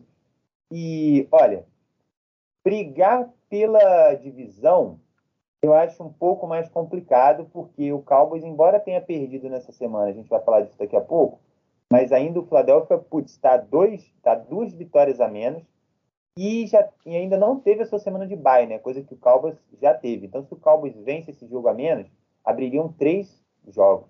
Mesmo com confronto direto e tal, é, é duro de pensar isso aí. Então, acho que a divisão esquece. Mas eu acho até que o pensamento do time nem deve ser esse, de pegar a divisão do Cowboys, cara. Acho que é mais saudável ficar de olho nessas duas vaguinhas de wildcard aqui. Porque aí sim tá muito na briga, né? Tem, tem tudo para brigar até o final aí por elas. E vai ser bem insana essa briga aqui. Eu fico brincando assim que a, a NFL vai sortear e tal, mas na verdade, cara, vai ser emocionante, tá? Talvez uma emoção é, assim, meio que com um fumble acontecendo, umas coisas bizarras. Mas não vai deixar de ser emocionante. Deixar de ser emocionante, eu não acredito. Talvez seja um emocionante bizarro? Talvez. Mas vai ser emocionante. E para a gente fechar, Pedro Daniel, a sequência dos on-firezinhos da NFC, uh, ah, vamos para o Minnesota Vikings. E daí eu já te pergunto se a vitória do Minnesota Vikings foi um grande jogo deste domingão. O Minnesota Vikings recebeu o Green Bay Packers, duelo de divisão, clássico, cheio de história para contar. Bay Packers, brabíssimo, 8-2, disputando a liderança da conferência, não sei o que, parará, pão duro. O Vikings foi lá e venceu por 34 a 31. E eu te pergunto, Pedro Daniel, foi o melhor jogo deste domingo? Cara, difícil essa, porque o Sunday Night também foi muito, muito, muito legal, mas. Bom, né? É, eu, eu, eu, vou votar nesse por ser um duelo de visão. Uma rivalidade, é, né? Isso, pô, uma rivalidade histórica. Vai contra Packers. O Chargers contra o Steelers não existe essa, essa rivalidade, né? E, e foi um jogo que foi decidido no último segundo, né? Foi um jogo que também é, valia muito, é, porque no caso do, do, Steelers e Chargers valia bastante para os dois times, mas uma derrota não tirava ninguém é, muito da disputa. Se o Vikings perdesse esse jogo e ficasse 4-6, putz, ia dificultar a vida deles, né? Porque a gente tava, tá falando aqui, a gente acabou de citar times que estão crescendo na NFC. Se o Vikings não vencesse esse jogo, é, ia perder um momento e, e ia ver os, os, os, outros concorrentes chegando. Então, cara, foi um jogaço mesmo. É, e, pô, pra mim, tá, tá bem votado aí como o melhor jogo da semana. Muito bem, muito bem. Cara, vitória, assim, muito muito boa do, do Vikings. Foi um, um jogaço mesmo. Só pra galera pegar aqui rapidinho aqui o script da partida, né? Não pegar só o placar final. O jogo começou com um fio gol para cada lado, 3 a 3 O Vikings chegou a abrir 16 a 3 depois 23 a 10 O Packers buscou a virada no começo do último quarto, 24 a 23 Daí depois o Vikings retomou 31 a 24 o Packers empatou 31 a 31 e daí ali no apagar das luzes, como o Daniel já falou, um field goal para a vitória do Minnesota Vikings 34 a 31. O nome da fera, Greg Joseph mandando lá dentro a pelota 29 jardas, 29 jardas, fácil, né, pro, pro Joseph esse de 29 jardas aí para cravar a vitória para a equipe de Minnesota. Comparação dos quarterbacks. Oi, pode falar, pode falar. Entendeu? Que é, que é fácil de 29 jardas. O Greg Joseph já tinha perdido aquele contra o Arizona Cardinals, que o narrador é, achou que tinha entrado. Então, é. se pudesse ser de 5 jardas, eles chutavam de 5 jardas. Com o Greg Joseph é, é, é, tudo emocionante, né? Não tem, não tem é... fácil para ele. É, é verdade. Boa, bem, bem lembrado, bem lembrado, Pedro Daniel. e já quero dar um chamariz aqui pro, pro fã da NFL. E na semana 17 tem o segundo duelo, tá? Entre Packers e Vikings. E assim, na, ali no finalzinho da temporada regular, cara, putz, o Packers provavelmente vai chegar brigando pelo título da, da conferência ali. Não acredito que já esteja definido o título da conferência ali. E nem que o Packers esteja fora dessa briga. Então, putz, vai ter um clima assim de revanche lá no Lambeau Field, misturado com um certo desespero, assim, uma certa necessidade pela vitória dos cabeças de queijo. E um Vikings que também acredito que vai chegar lá brigando por wildcard ainda. Então, nossa senhora, vai ser, vai ser coisa linda esse jogo, tá? Ele é o jogo do Sunday Night Football. Sunday Night Football. É, Sunday Night Football, se eu não estiver equivocado, do domingão aqui, dia, primeiro domingo de 2022, hein? Primeiro domingo de 2022. Oi? 2 de janeiro, é, rapaz, 2022 vai começar com somente isso, Daniel. Um Sunday Night Football entre Green Bay Packers e Minnesota Vikings. Está aqui marcando no site NFL o horário 7h20, mas eu acredito que seja o horário local, né? E daí pra gente que vem pro nosso horário ali de, né, uh, de 9 e pouca, né, 10 alguma coisa, né, mais ou menos por aí. Acredito isso. que seja isso, porque não, não tem jogo 7h20 aqui no nosso horário. Então, é, tá no horário local mesmo aqui. Então, cara, aguarde, tá? Fã da NFL, porque vai ser loucura isso aqui. E, Daniel, uma comparação entre os QBs, tá? Do jogo de ontem. Aaron Rodgers, 23 passes completados de 33, 385 jardas, 4 touchdowns, nenhuma interceptação, um rating de passe de 148.4, hein? Altíssimo. E o Kirk Cousins, completou 24 passes de 35 tentados, 341 jardas, também uma boa quantidade de jardas, 3 touchdowns, nenhuma interceptação também, e um rating de passe menor do que o do Rodgers, mas também bem alto, 128.4. Então, se, na, se se, em algum episódio para trás, não, não lembro agora se foi no último ou no antepenúltimo, nós falamos sobre a combinação ali é, do Russell Wilson com o, o Rodgers, com zero touchdowns e três interceptações, né? O é. Rodgers e o Cousins combinaram bem, né? Sete touchdowns e nenhuma interceptação, né? Os QBs fizeram uma, uma boa partida, né? Uma grande. Uhum.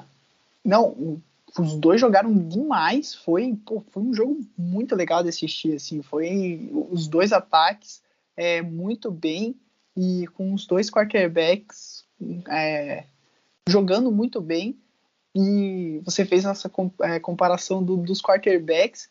Vamos fazer comparação também dos wide receivers, é porque a gente teve dois wide receivers que destruíram ontem. É, no lado do, do Packers, o Davante Adams, que é o preferido, né, o queridinho do, do Aaron Rodgers, teve é, sete recepções, 115 jardas e dois touchdowns jogou demais. E no lado do, do Vikings, o Justin Jefferson, que é só o segundo ano dele na NFL e ele já é um dos melhores wide receivers. Ele teve oito recepções para 169 jardas. E, cara, impressionante. Quase todos os jogadas parece que ele tá livre, né? É, e também fez dois touchdowns, jogou muito. E só antes de te passar, né? Fica o meu, meu desabafo. Você olha o Kirk Cousins nesse jogo, três touchdowns, mais 300 jardas, o cara jogando muito. É, e você fica pensando, pô, por que, que no, no, jogo contra o reserva do Dallas Cowboys eles não tentaram um espaço longo pro, pro Justin Jefferson?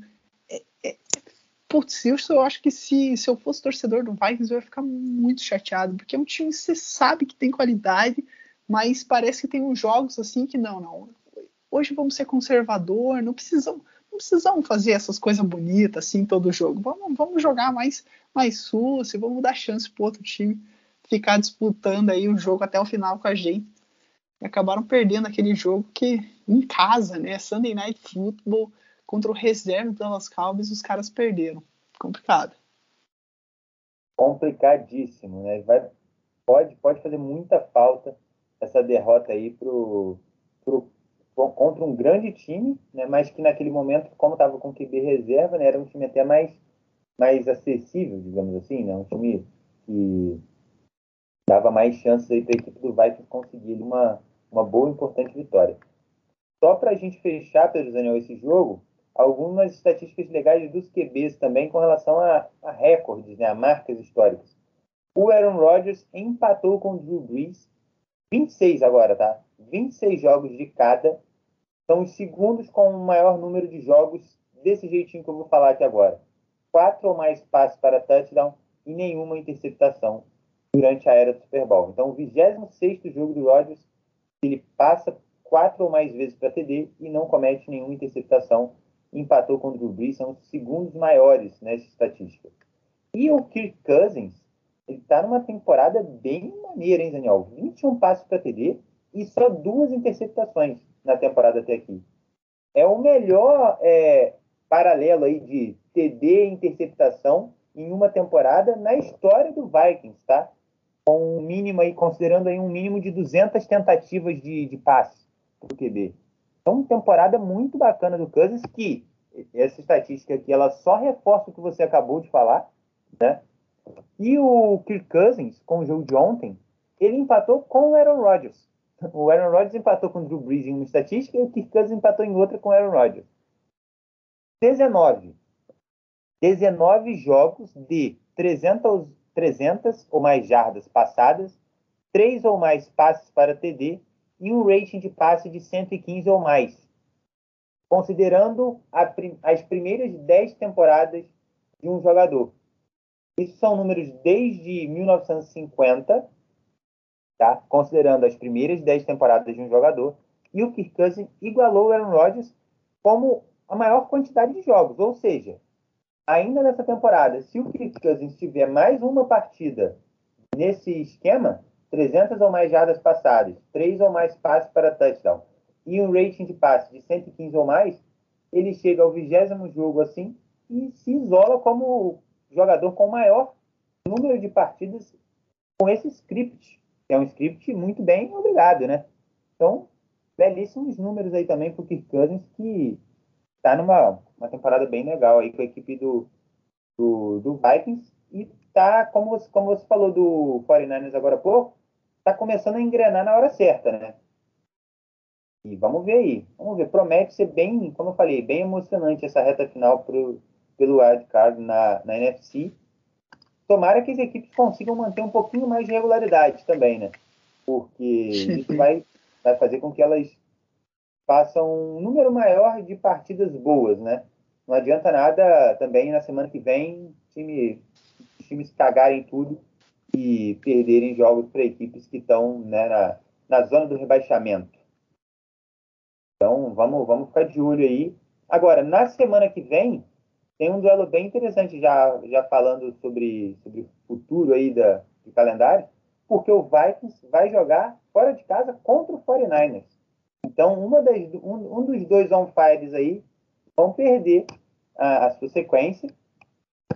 Isso desconsiderando o um empate, né? Que aí os dois perderiam a sequência, né? Seria trágico. Mas um dos dois vai perder aí a sequência na semana que vem e vai ser uma bela prova de fogo, né? Talvez seja um jogo que mostre aí pra gente quem de fato aí dos dois pode seguir aí pensando alto até no playoff de chegar e talvez encarar um time melhor, mas fazer um jogo competitivo, né? E, imaginar ali alguma, uhum. alguma sorte maior. Muito bem, muito bem. Então, seguindo aqui, terminamos o primeiro horário? Não terminamos o primeiro horário. Temos um último jogo de primeiro horário, que é Chicago Bears e Baltimore Ravens. O Baltimore Ravens vencendo, para minha alegria, no TD Fumble, que apostei na vitória do Ravens, conseguindo uma vitória magra também, 16 a 13 para cima do Chicago Bears, Pedro Zaniol. Cara, e você deu uma sorte desgraçada, né? Porque momentos antes de começar esse jogo, para surpresa de todo mundo, o Lamar Jackson foi é, anunciado, né, que ele não ia jogar.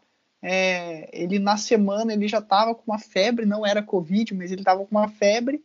Só que na sexta-feira ele tinha ficado melhor, treinou na sexta e daí disse que no sábado voltou a piorar e por isso ele ficou de fora desse jogo. E, e, cara, quando ele ficou de fora do jogo, eu falei, putz, o Baltimore Ravens teve aquele jogo feio demais é, na última semana contra o, o, o Miami Dolphins. É, agora vai jogar sem o Lamar Jackson é, contra o Chicago Bears. Eu falei, putz, acho que não, não vai dar pro Baltimore Ravens, não, né? Porque, cara, eles já são um dos times mais com mais lesões nessa, nessa temporada, né? É, eles praticamente não têm não tem running back é, na defesa, no, no ataque, em todas as posições, eles com muitas lesões. Perdeu o, o jogador mais importante, o único que não podia se lesionar, o, o, o Lamar Jackson. Eu falei, putz, já era. Só que o que aconteceu nesse jogo foi é, um desastre total, né? É, o Justin Fields, no começo do jogo, é, se machucou também, levou uma pancada nas, nas costelas e, e, saiu do jogo. Teve que o Andy Dalton entrar né, para jogar. E, e, daí acabou sendo um jogo bem, bem feio, né? Tyler Huntley contra Andy Dalton como quarterbacks. É, os dois times é, tentavam correr, mas não conseguiam fazer nada correndo, daí tinham que passar a bola com os dois quarterbacks que não são lá grandes coisas. O Andy Dalton até melhor que o Tyler Huntley, é, tanto que jogou melhor que ele, mas foi um jogo bem, bem feio, assim, não, não, não rolou muita coisa, muita coisa de boa nesse jogo e cara, uma pena pro Bears, né? Cada jogo, se, se, o, se o Justin Fields não não puder voltar, né, se ele ficar algumas semanas fora, é, é bem ruim, né, porque você acaba atrasando um pouco o, a evolução, o aprendizado do, do, do seu quarterback do futuro. E, e o time agora tá são muitas derrotas seguidas, eu acho que eles já estão com cinco derrotas seguidas, é um time que chegou num, numa parte da temporada sonhando com playoffs, dava para, opa, tem, tem, tem como querer alguma coisa aqui. É, agora isso foi para o espaço e, e o, o maior problema, né, é que diferente do, do, do New York Jets, do Jaguars lá que a gente falou, ele tá no mesmo caso do, do Miami Dolphins, né? Eles trocaram a primeira escolha do, do draft deles com o New York Giants, com o seu Giants, para conseguir é, o Justin Fields. Então, ok, perfeito. Eles têm o quarterback do futuro. Mas já ficou bem claro nessa temporada que o Mandorinha só não faz verão, né? O Justin Fields não faz milagre, ele precisa de ajuda. É, não sei se eles vão manter o Matt Nagy na temporada que vem, podem ser que, que, que troquem o técnico, mas seria muito bom né, ter escolhas para fazer no draft, principalmente uma escolha alta, como é o caso, e essa escolha alta vai para o New York Giants. Quem está feliz é o Calegari, que vai ter duas chances de trocar o, o Daniel Jones porque vai ter duas escolhas altas no, no draft do, do, ano que vem, hein, Calegari? Não, vamos pegar um Panther e vamos pegar. o, o, o, caso do Matt Nagy aí, fazendo uma comparação com o futebol, futebol da bola redonda, é, é meio que assim: os torcedores do, do Bears, eles são os torcedores do Barcelona quando tinha o Koeman e os do United quando tinha o Solskjaer. E o resto da galera é, era e assim os outros torcedores, tipo assim, os torcedores do time querendo que o técnico saia e os outros torcedores querendo que o técnico fique, né? Subindo a hashtag fica Matt Neg, porque é complexa a situação lá em Chicago, né? Muitas escolhas assim, cara, umas chamadas bizonhas, assim, nossa. O Caligari. Meu Deus, é, é, é, duro. É duro de ver, tá? Torcedor do Chicago, você falou aí, são cinco derrotas seguidas mesmo, tá? Cinco derrotas seguidas. Uhum. Se a gente brincou e falou dos times mais on fire, na liga inteira, o, o Bears é o time mais congelado, então, porque é o time que vive a pior sequência, né, da, no momento. Cinco derrotas seguidas. É, então, o que eu ia falar é que eu fui atrás aqui da, da ordem do, do draft e, cara, tem muito time que, olha, pode, pode melhorar muito com esse draft, porque o Giants hoje, né, se a temporada acabasse hoje, óbvio que isso pode mudar, né, mas teria a sexta e a sétima escolha, a sétima deles mesmo e a sexta a do Chicago, o New York Jets que dessa temporada, né, tá dando tudo errado. Eles têm a segunda e a quinta, porque eles trocaram com o Seattle Seahawks. E o Seahawks hoje é o quinto pior time da NFL. Quem diria? E o Philadelphia Eagles, esse é o mais impressionante, né? Eles têm a oitava escolha, que é a do, a do Miami Dolphins. Eles têm a décima primeira, que é deles mesmo. E a décima sexta, que é a do, do Indianapolis Colts. Então, três escolhas na primeira rodada dá para dá para melhorar o time, dá para dá para fazer um, um estrago ali no draft. É, o Giants já tá vendo ali um Panther, um menino bom, e vai vir ajudar o Daniel Jones. Vamos renovar o contrato máximo com o menino oh. Daniel Jones. Caligari, pior que você, você tá zoando, mas eu vou até pegar o nome dele aqui. É, nessa temporada do college, tem um Panther de San Diego State é, que ele é um dos melhores Panthers da história do college. Não, mas, mas, mas peraí, eu não tô zoando o fato do cara ser o Panther. Eu Sim. tô zoando que o caso do Giants, que não tem um quarterback, por exemplo, entendeu? Eu é capaz do time pegar um Panther do que pegar um quarterback. É, é então, mas... que entra ali de vez em quando na partida. É isso é que... É a cara do que... Giants fazer isso. É isso que eu tô falando, porque pegar um Panther assim, na, na quinta rodada, a galera já fala, meu Deus do céu, isso, isso pegou uma gastou uma escolha muito alta para pegar um Panther e quase nunca acontece isso. O cara tem que ser muito especial. E, e, eu peguei o nome dele aqui, é o Matt Araiza. É, o cara é um monstro de Panther de San Diego State University. e se tem um time para pegar um Panther na primeira rodada pela primeira vez na história, esse time é o, é o, é o New York Giants. Por um lado, né, é, é bom porque o, o, o Giants resolve o problema de punch por 15 anos. Mas o ruim é que continua com o problema de quarterback, que é um pouquinho mais um pouquinho mais importante, né, Caligari? É, um pouquinho só. Pouquinho. Mas se bem que para o estilo de jogo do Giants hoje, que a gente utiliza muito o Panther, é até uma coisa interessante, né? ter um bom Panther. Porque é, a gente precisa muito do, do Panther. Então, olha, Ai, pensando bem, é uma boa jogada, tá? Confia ali, confia. Confia que vai dar tudo certo. Né? Cara, vamos fazer a escolha certa. Confia. Bom, só para só a gente encerrar aqui esse Ravens e Bears, você já falou que não foi muito empolgante a partida. Uma estatística do Bears que, assim, cara, na boa, é, é bem, bem preocupante, né? Fala muito, né, sobre, sobre o, o time, né? De 2014 para cá, o Bears, depois de uma bye week, está simplesmente 0-8. São oito derrotas em oito jogos. Cara, depois de uma bye week, né, que você tem ali um momento, pô, na teoria, a bye week é o paraíso, né, para os times, né? Você uhum. tem uma uhum. temporada cansativa pra caramba, uma quebradeira, entendeu? Seu time, pô, se desgasta muito, você tem ali um descanso. Ah, caramba, graças a Deus chegamos na bye week. Nossa, vou poder dar uma respirada aqui, poder fazer um, um, uma fisioterapia um pouquinho melhor nos meus, nos meus jogadores, poder reajustar aqui uma jogada ensaiada, um esquema, não sei o quê, e voltar com tudo para a temporada.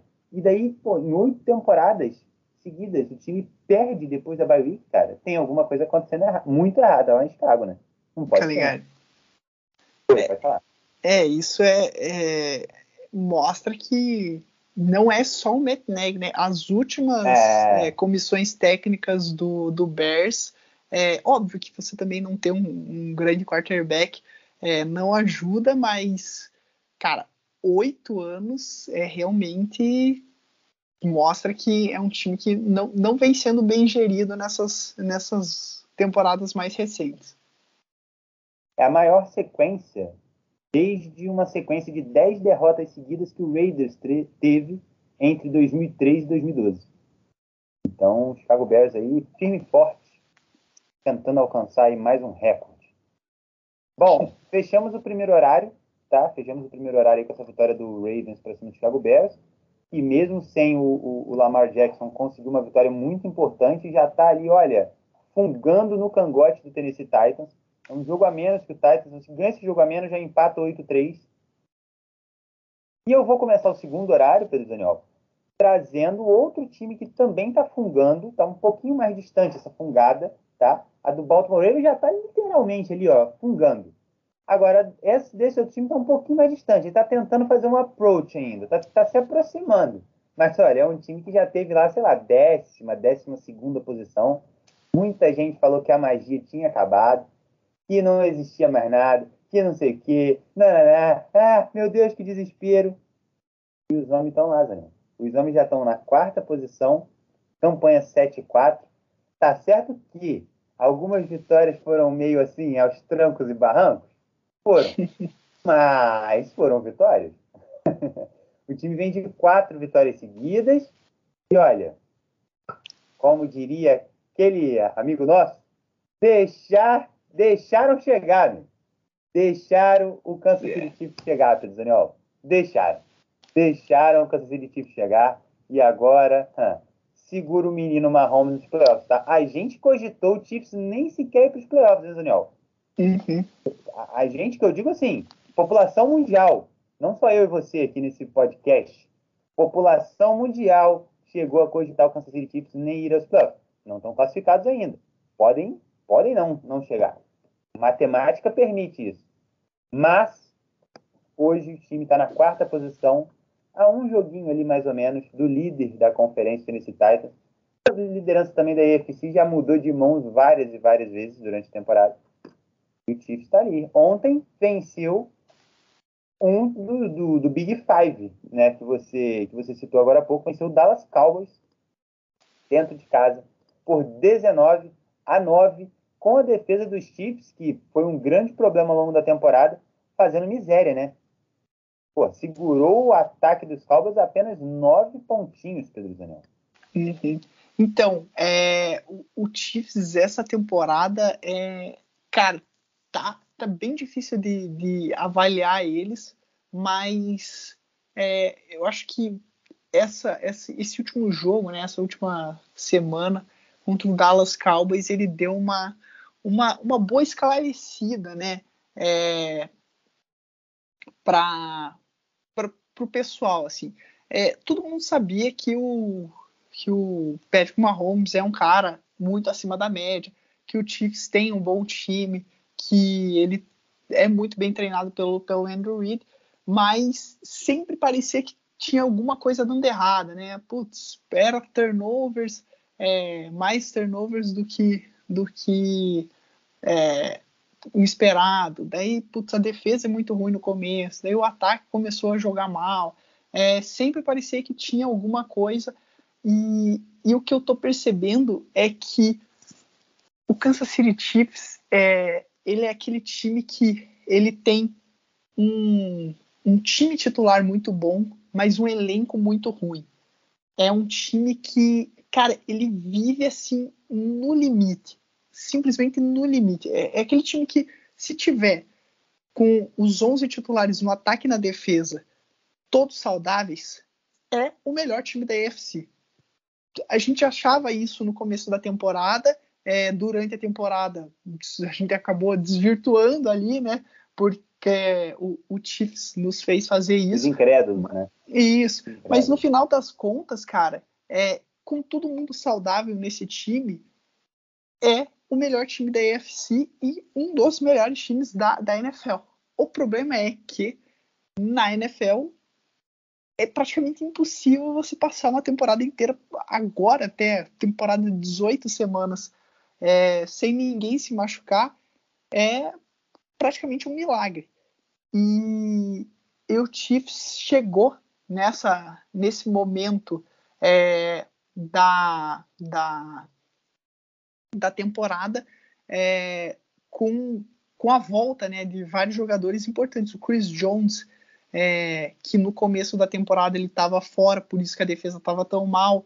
É, o time na, na, linha ofensiva também está tá ficando mais saudável. E, e se esses jogadores conseguirem ficar, ficar é, saudáveis, você citou né, no começo do podcast que o Chiefs é um dos times que, putz, podemos agora sonhar com essa derrota do Titans, é, com a primeira primeiro lugar na, na, na divisão, na divisão não, na conferência. É, o problema do Chiefs é que eles perderam para o Titans e para o Bills. Então, se eles acabarem empatados com esses dois times, é, com, com o Ravens também. Então, se eles acabarem empatados com esses três times, é, ele acaba perdendo para os três. Isso acaba, vai, vai dificultar muito a vida do, do Chiefs. Mas é, é um time que pode sim ainda ganhar a, a AFC. É um time muito bom. Só que também, é, cara, tem cinco jogadores do Chiefs que se, o, se eles se lesionarem, praticamente acaba a temporada do, do Chiefs. O Chris Jones, se ele se machucar, a defesa volta a jogar do daquele jeito ruim que nem estava jogando no, no começo da temporada o texugo, né, do, do o Tyron Matthew, se se machucar, eu acho que não, não é tão ruim quanto o, o, Chris Jones, mas também a defesa vai voltar a jogar muito mal. E no ataque é, é aquele triozinho, né? Se o Travis Kelce, se o Tyreek Hill ou se o Mahomes, o Mahomes é a tragédia total, né? Se o Mahomes se machucar, daí acabou a temporada do, do Chiefs. Mas se o Tyreek Hill ou o Travis Kelce se machucar, o ataque vai estar tá muito ferrado também, porque é só eles dois, né? Não tem zero opção ali. O, o Clyde Edwards-Helaire correndo não é um grande corredor, não é, não é a solução. E os outros wide receivers são muito ruins, assim. putz, o que teve de jogada no Mahomes, ele passou a bola na mão do cara, o cara pipocou a bola para cima e virou uma interceptação. É, já aconteceu muitas vezes nessa temporada. Ontem aconteceu mais uma vez. Muitas e, vezes. E foi com o Travis Kelsey ainda, que é um dos recebedores mais confiáveis do Mahomes. Ele que deu uma, uma bola, veio no peito dele, ele não pegou ela e caiu no colo do jogador do, do Dallas Cowboys. Mas é, é um time assim que se todo mundo estiver saudável, cara, eu, eu volto até a ficar confiante com a, com a minha escolha deles no, no ter botado eles no Super Bowl. Se um, um dominó começa é, é aquele é, castelo de cartas, né? Se uma carta cai, puf, desmancha o castelo inteiro. Então é um time que tá que ser, vai ter que ser na medida, né? Esses jogadores aí são muito importantes pro, pro time e e no caso do Dallas Cowboys, né, além de ter pego uma super defesa do. Foi, cara, o Chiefs ontem jogou bem demais. É, eles também tiveram os problemas deles de lesão, né? Já estavam jogando sem o Amari Cooper, que é o wide receiver principal. Ainda perderam durante o jogo o Sid Lamb, que é o wide receiver 2. Daí você ficar sem seus dois melhores wide receivers, complica a vida. Então, pro Cowboys foi uma derrota ruim, mas não não preocupa tanto, né? Principalmente por causa das lesões. Eu acho que quando esses jogadores voltarem, o time melhora. E no caso do Chiefs, cara, eles estão mostrando que é, eles são aquele grande time que a gente esperava que eles fossem na no começo da temporada. O problema é que eles têm lá 11 jogadores, né? Se um desses 11 se machuca, o time perde demais. É, é aquela parada do cobertor curto, né? Às vezes você precisa puxar um pouquinho mais para proteger um lado e aí não tem, você acaba deixando o outro lado descoberto. Exatamente. Só para ilustrar aqui como estatística isso que você falou do, do Mahomes, né? Ele de fato não vive a temporada mais mágica da carreira dele. Bem de longe, né? Mas também, cara, não é uma temporada tão trágica como muita gente acha que pinta porque muito é. A gente já falou isso aqui em outros episódios. Às vezes ele comete erros porque ele força um pouco a barra mesmo, mas, por outro lado, essa forçação de barra, para ele, ele já provou que ela deve acontecer, porque é muitas vezes aí que a mágica acontece, ele já mostrou ser capaz de fazer isso. E aí, claro, é muito fácil, né? na hora que acontece, poxa, babar ovo do cara, falar que o cara é incrível, que não sei o quê, né? Ah, faz o recorte ali da, dele arremessando a bola de cabeça para baixo. Ai, que incrível, Marrom! Aí quando o cara força e erra, ah, não, não sei o que, não sei o que, blá, blá, blá, blá. Então, tem que, né, tem que ser ponderado nisso aí. Mas, o time como um todo, né, muita, não, não tá ajudando, né? Você falou aí, por exemplo, dessa partida, ao longo da temporada, várias vezes, tipo, sei lá, mano, parece que, falta até um pouco de sorte mesmo, né? Não sei se, se a palavra certa, se o termo certo seria dizer que falta sorte, mas parece, assim, acho que o torcedor do Chiefs deve pensar isso, assim, às vezes, caramba, não, é possível. A gente tá muito sem sorte. Porque é uma coisa meio bizarra mesmo. A bola pipoca, bate, respinga, vira e chuta e pô, interceptação. E isso, é, tem, cheguei na estatística que eu separei, que o Mahomes, ele tem já, nessa temporada, cinco jogos, Pedro Daniel. Cinco jogos e o rating de passe dele foi abaixo de 75. Na carreira dele, os primeiros 50 jogos da carreira dele, apenas duas partidas dos primeiros 50 jogos da carreira, ele teve um rating de passe abaixo de 75. E nessa temporada, esse jogo de ontem já foi a quinta vez que isso aconteceu. Então, assim, né, mostra bem aí tudo isso que a gente tem, tem falado sobre o Chiefs. Agora, trazer uns números aqui também sobre a dominância do Chiefs para cima da, da, de equipes da NFC.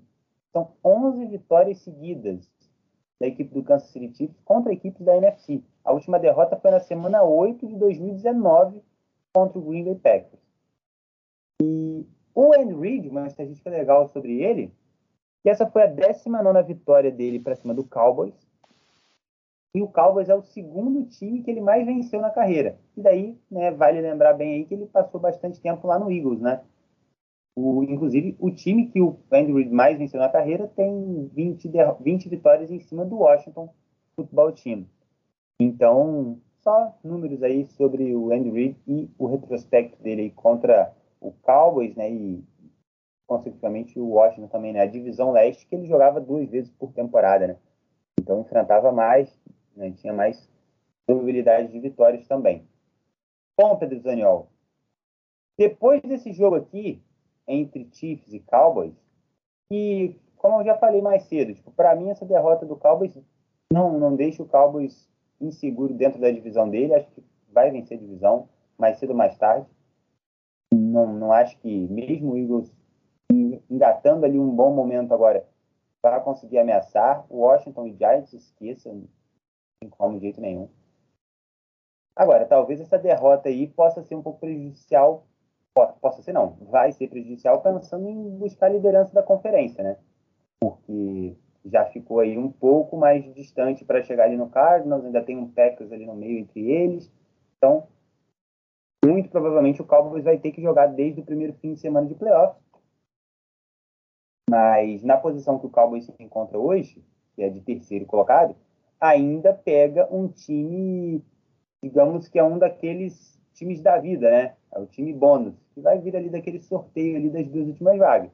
O problema é se cair para o quarto lugar, né? Acho que o grande, o grande é, objetivo dos líderes de divisão é não ser o quarto. Obviamente que o primeiro objetivo é ser o líder da conferência. O segundo objetivo é não ser o quarto lugar. Porque o quarto lugar, o pior líder de divisão, ele vai pegar o melhor não líder, que é o quinto colocado, e que é um time do mesmo calibre dele, porque faz parte do Big Five. Hoje é o Los Angeles Rams. Então, o Dallas Cowboys hoje está na terceira colocação. Pode ser ajudado pelo seu rival, o New York Giants. Se o Giants vence hoje à noite, mantém o Bucks na quarta colocação. E daí o Cowboys continua em terceiro. Se o Giants perder para o Bucks hoje, Bucks e Cowboys vão ficar com 7-3 e daí no confronto direto, eu confesso, não, não sei quem o fica Bucks. na frente. O Bucks? Então. É, teve verdade, um jogo entre primeira, eles na primeira. Isso, primeira primeiro jogo, é. jogo da temporada. Isso, primeiro jogo da temporada. Isso. Verdade. Então, é, exatamente. Então, se o Giants não ajudar o Cowboys, que é uma coisa que a gente não tem, assim, pretensão nenhuma de fazer, tá nem aí. então, se o Giants não ajudar o Cowboys o e o Bucks vencer a partida de hoje, o Bucks vai para terceiro e aí joga o Cowboys para a quarta colocação. E aí é que mora o perigo dessa derrota, né? E que fica um problema ali, um sinal de alerta para o torcedor lá em Dallas.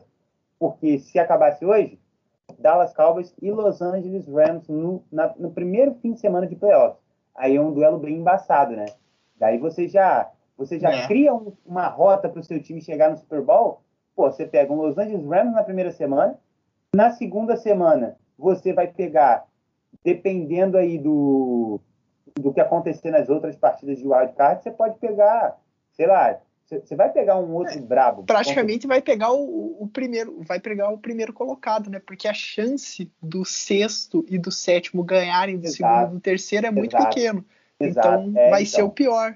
Então você sai do, do Rams para pegar o Cardinals. o Cardinals, o primeiro. Você vai fazer uma excursão na NFC Oeste. Você pega o Rams, aí depois você. Não uma excursão literalmente, porque Cowboys e Rams seria em Dallas, né? Mas excursão assim, no sentido de pegar equipes da mesma divisão. Você pega o Rams, depois você pega o Cardinals, e daí, muito provavelmente, numa final de conferência, você vai pegar Packers ou Bucks, né?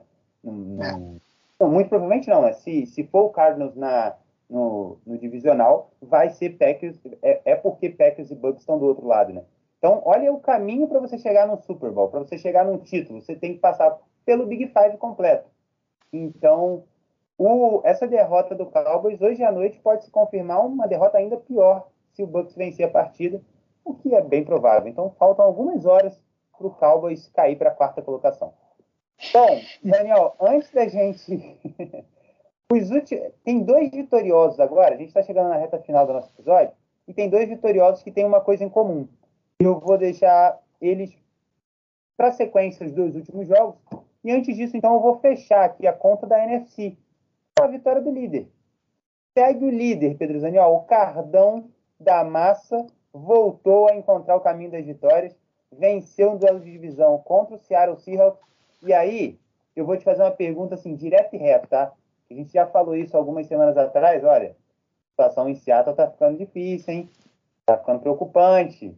Ó, Russell Wilson vai voltar, mas como é que será que vai voltar? Será que dá tempo? Não, ainda tem uns duelos de divisão ali, cara.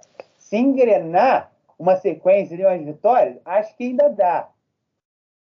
Olhando para a tabela, não dá para dizer que está descartado um playoff para o Seattle Seahawks, porque está dois jogos é do sétimo colocado.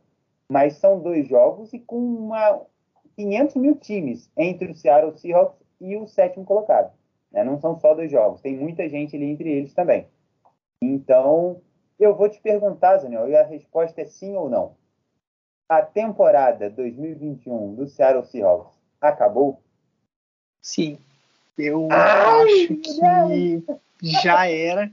E, e, cara, assim, não, não tô querendo. É, causar, você não tá muito, querendo causar, é, não. Você tá querendo causar, causar não. não. mas, cara, eu vou causar. Eu, eu tô achando que é, é o fim de uma era, cara. Porque. Meu Deus! O Pete Carroll é o treinador mais velho da NFL e o Russell Wilson, na, se você lembrar, né, nessa intertemporada já teve, pipocou notícias de que ele tinha dado uma listinha de que times que é, ele podia ser trocado, que ele não estava muito feliz. Então, já antes da temporada começar, já vinham dando sinais de que é, a, a relação estava desgastada. E agora a temporada do jeito como está sendo, é, é aquilo que você falou, né? Matematicamente ainda tem chance, mas, cara, é muito difícil, porque a gente imagina assim que, ó, penso que seja ruim, assim, que o sétimo colocado seja ruim e ele vá com 8-9 para os playoffs. Até para chegar em 8-9 é, vai ser difícil pro, pro, pro, time do, do Seattle Seahawks ele só pode perder duas partidas das últimas seis. E, pô, tem São Francisco 49ers, tem Los Angeles Rams, tem Arizona Cardinals. São joguinhos difíceis, né?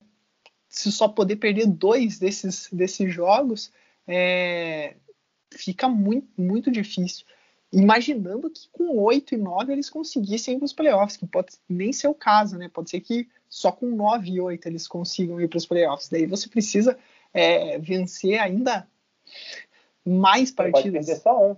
É, só um dos últimos sete. Daí, daí então, para mim, eu acho que, cara, a história dos dois lá no, no, no Seattle é maravilhosa, né? Os caras foram para dois Super Bowls, venceram um, é, ficaram a carreira inteira do Russell Wilson até essa temporada todas ele vencia pelo menos 10 partidas.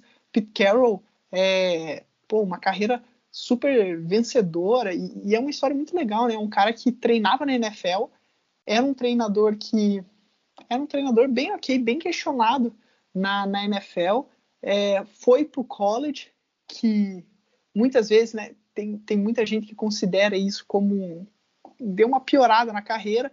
É, são, são situações diferentes. Eu acho que é, é, é o mesmo, é, são quase dois esportes diferentes, assim, mesmo sendo futebol americano os dois, é, são situações é, bem diferentes, mas o cara fez um trabalho maravilhoso lá em USC no, no college, voltou para a NFL no, no, no Seattle Seahawks e mudou a franquia, né? Era uma franquia que não via muito bem das pernas. É, ele transformou numa franquia super vitoriosa, mas tá com cara de que no final dessa temporada um dos dois vai sair. Daí a grande, a grande pergunta que fica, né, é se o Seattle Seahawks vai é, mudar de treinador ou se vai tentar trocar de quarterback, né? Não sei, não, não, dá para imaginar. Vai que o Russell Wilson exige uma troca, né? A gente tá imaginando aqui que, o Pete Carroll que seria ele quem, quem vai sair, mas o Russell Wilson exige uma troca. Não, não dá para saber essas coisas, mas a cara é de que a era, né, Pete Carroll e, e, e Russell Wilson lá em Seattle tá, tá chegando ao fim. Cara, será que a passagem de avião de Seattle para Nova York é muito cara? E se não é, for, se não for, a gente pode começar a vaquinha agora, hein? Eu topo. Eu acho que é a viagem, é a viagem mais longa que tem para fazer, né? Porque ah, não, acho que mais longe seria de Nova York para Los Angeles, né? E daí, ah, além de fazer não, atravessar os Estados Unidos, você tem que ir para baixo também. É, tem que ir para baixo. É, pode ser, pode ser. Se bem que o avião ele pode, né, ali em cima, ele pode ir para lá e para cá tranquilo, né? É, é, verdade. Não precisa né, ir lá em cima e depois descer, mas, uh, mas é uma das mais longas. Você vai de um, de um extremo a outro, né? Vai de um lado para o outro do, do país. É uma, é uma viagem grande. Deve ser aí, sei lá, umas 5 horinhas de avião. Se tiver voo direto. Mais ou menos por aí. Uhum. Bom, mas o. Brincadeiras à parte aí sobre o futuro de Russell Wilson em Seattle ou não, cara, já estamos de braços abertos, está esperando lá em Nova York.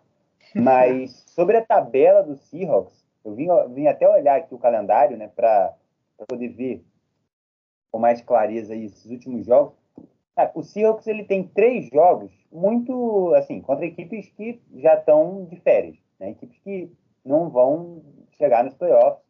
Uma delas até matematicamente ela vive a situação do Seahawks, pode chegar, mas a, a, a perspectiva é, é, muito ruim, até porque não tem um QB como o Russell Wilson, enfim, né? Que é o Chicago Bears. Então tem Texans, Bears e Lions. Tem esses três duelos. E seriam bem vencíveis pelo Seahawks. Vamos colocar, vamos ser generosos. Sim. Só que o problema é que o primeiro desses três duelos é só na semana 14. A gente está na 11, vamos para 12 ainda. Tem mais duas semanas até lá. E os outros dois são só na semana 16 e 17, onde já pode chegar com um estrago totalmente feito. E esses jogos não valerem de absolutamente nada mais do Seattle Seahawks. Então, é, é, complexo. Seria legal se o time pegasse esses três jogos agora em sequência, semana 12, 13, 14. Uhum. E aí talvez embala aí com três vitórias, e aí o time ganha até um, um, uma nova cara. Né? E aí vai, vai embora. Só que não vai ser isso, né? Na semana que vem vai pegar o Washington, é o Monday Night Football até da semana 12.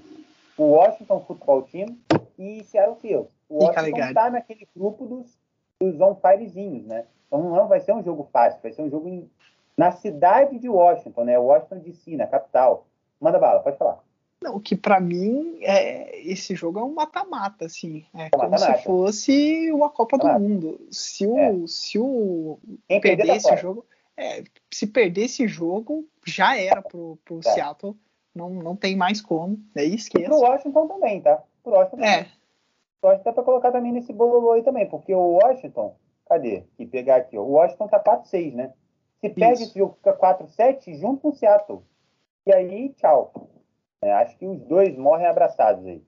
O Seattle é. tá numa situação bem crítica. Agora, o Seattle, se ganhar esse jogo, é, até quando, parece contraditório o que eu tô falando, que eu tô falando, ah, se o Washington perder, ele tá fora e o Seattle vai ficar com a mesma. O Seattle, se ganhar esse jogo, ele continua fora, porém, na semana 13 ele tem um duelo direto contra o 49ers que é direto visando o wildcard, é direto porque é de divisão, dá uma moral. Então, e é no, no Lumen Field. Se o time engata aí o Washington e 49ers vencendo, aí você chega na semana 14 contra o Texans. Aí pode ser que o time vire é, Seattle Phoenix, entendeu? Daí, porra, Seattle Phoenix ressurgiu das cinzas e vamos que vamos. Mas é, é duro, tá? É, é, é, você ficou pensando aí no Seattle Fênix, né? Não vai ser Seattle Seahawks, vai ser Seattle Fênix. Mas é complicado, tá? Tem uma estatística aqui do Russell Wilson, Daniel, que é bizarra, tá? Russell Wilson perdeu os últimos três jogos dessa temporada que ele iniciou como QB titular. E é a primeira vez na carreira do Russell Wilson que ele perde três jogos seguidos, três jogos que ele inicia a partida, cara. Antes disso, eram 150 jogos, começando como QB titular. Não tinha em nenhum momento desses 150 jogos três derrotas seguidas. Era, inclusive, a, a maior marca né, de, um, de um jogador, de um QB começando desde a, de 1950. Então, assim, cara, tudo conspirando com o que você falou, né? Da listinha e da temporada trágica até aqui.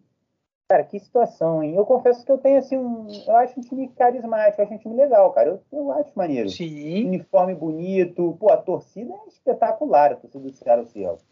Ah, o que eu eles gosto. fazem lá no estádio é incrível. Então, assim, eu confesso que fico um pouco triste. Eu confesso que fico um pouco triste. Porque, como torcedor do Giants, eu vou, assim, tem outros times que eu vou achando simpáticos, né? E que estão sempre nos playoffs, ou quase sempre, daí a gente é, torce pelo bem desses times, já que o do Giants não dá pra gente torcer pelo bem dele porque ele não quer o bem, né? Mas, caramba, agora comentário pesado aí agora sobre o New York. Giants. Estamos aquecendo para logo mais, Daniel? Logo mais é porque não tem uma câmera escondida aqui para me filmar vendo o jogo, mas vai ser farra pelo Daniel.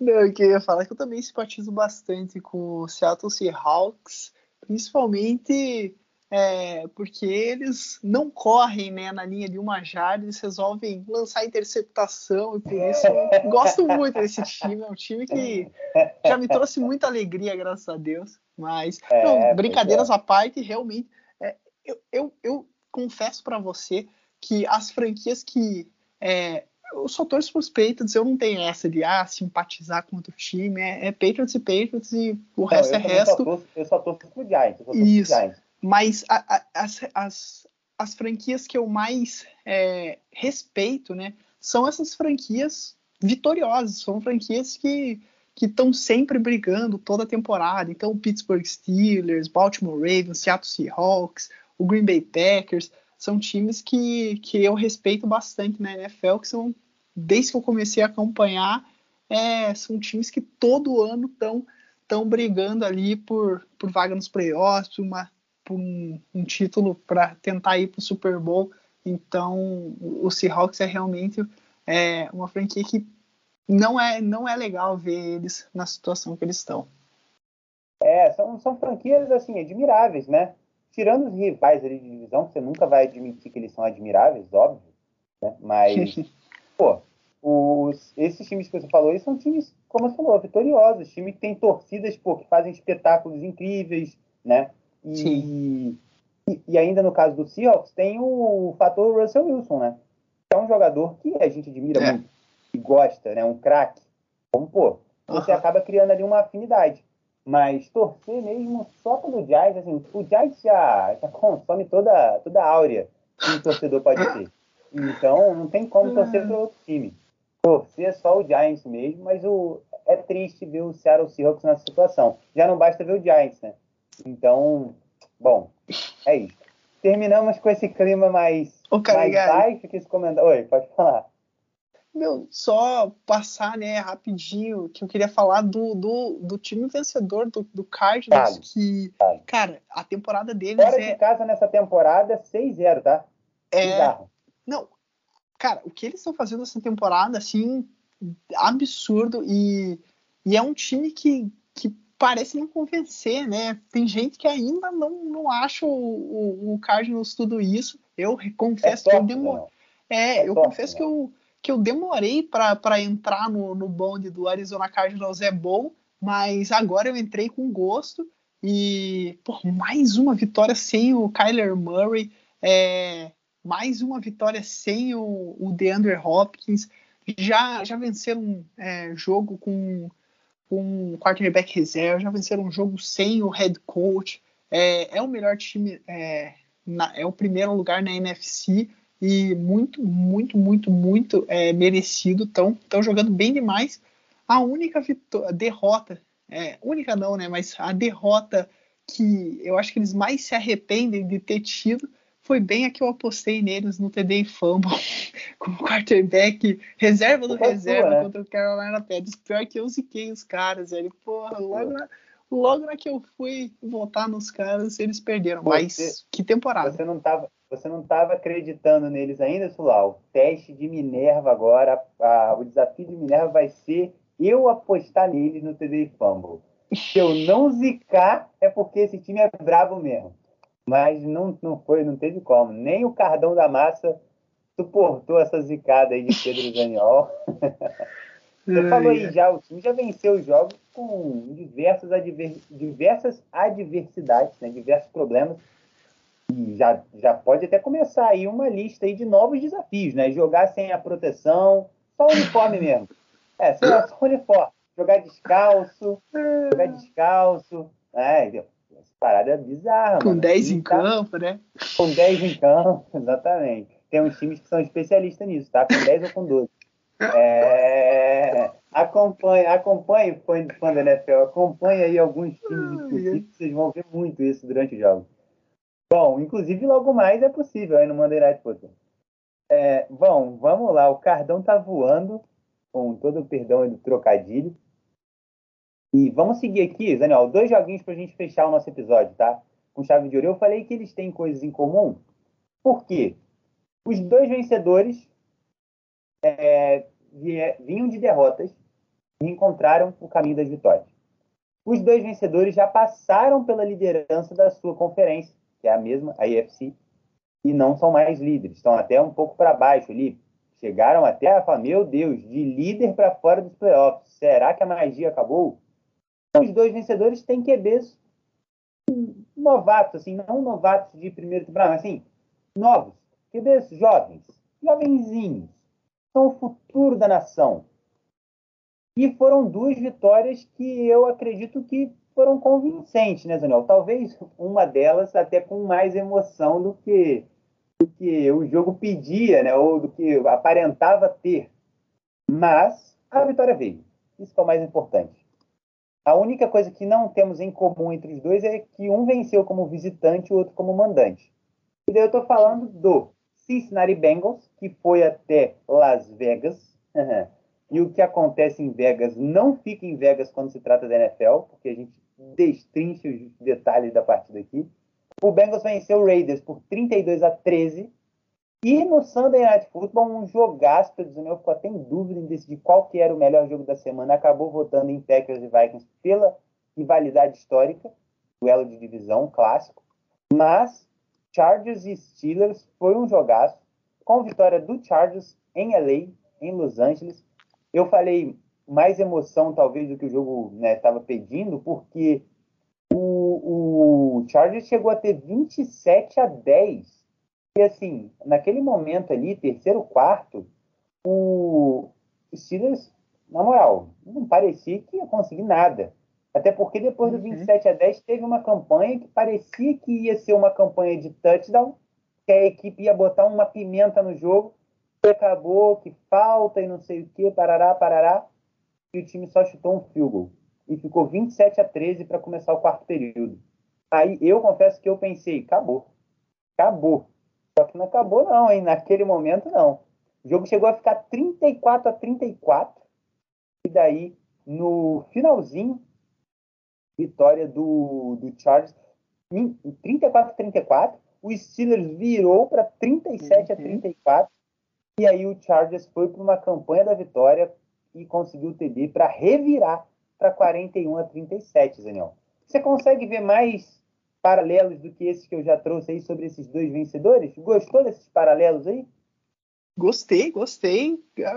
confesso que não, não consigo pensar em, em, em mais paralelos. É, só falando, né?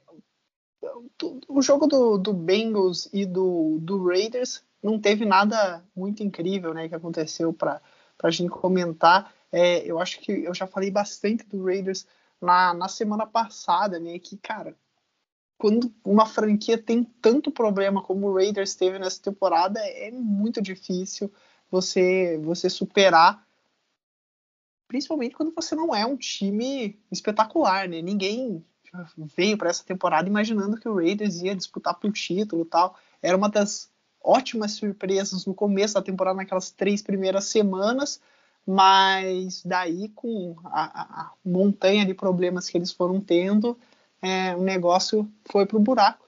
E o Cincinnati Bengals, a gente falou, né? é, do Chicago Bears, que, nossa, os caras oito anos seguidos perdendo depois de bye. É, o, o, Bengals mostrou para que, que serve uma bye, por que, que os times gostam de bye, né? Por que, que é, a torcida, quando ah, o time vai para baixo, normalmente acha uma coisa boa, porque normalmente é para isso, né? Eles vinham de duas derrotas é, bem feias para Browns e, e Jets, é, Jets tomando virado, Browns foi um passeio. Então a semana de bye foi para calma, vamos ver o que, que a gente fez de errado, consertar isso, descansar, treinar, deixar o time azeitadinho, deixar o time tudo nos, nos trinks para voltar é, a, a, vencer jogos, voltar aquele bom momento que o Bengals chegou a ter é, no começo da temporada e, e, deu certo, né? Venceu e convenceu, venceu muito bem o, o, o Raiders e solidifica aí na, na briga, né? Tava quase deixando de, de ficar na briga pelo, pelos playoffs da AFC, voltou para a briga, tá, tá firme e forte lá, então Bengals mandou muito bem. Concordo, concordo com você. E tem uma estatística aqui é, que é bem parecida com uma que eu trouxe agora há pouco do Washington, do, do Panthers também, se não me engano, e é o, o, o ataque, do, a produção ofensiva do Bengals. Quando o time marca 25 ou mais pontos, considerando os jogos desde 2011, o time venceu a grande maioria das partidas. São 55 vitórias, 6 empates, 6 derrotas e 2 empates. Então, em 63 jogos, o time só perdeu 6 vezes, quando marcou 25 ou mais pontos, considerando desde 2011. Caramba, brutal isso aí, né? Pô, excelentes números e tal. O problema é se você parar para fazer a conta, quantos jogos no total o Bengals fez desde 2011? Foram muito mais do que 150, 160 jogos. 10 temporadas, mais ou menos. Estou pegando aí, tô pegando, peguei esse número aí para 10 temporadas, vai, para facilitar né, a conta. Uh, então, assim, tem mais ali uns cento e tantos jogos ali que a equipe fez, e daí né, a equipe não está sempre ali com recordes incríveis, por causa disso. Mas quando o time está produzindo bem o ataque, né, ofensivamente, 25 ou mais pontos desde 2011, um retrospecto bem positivo.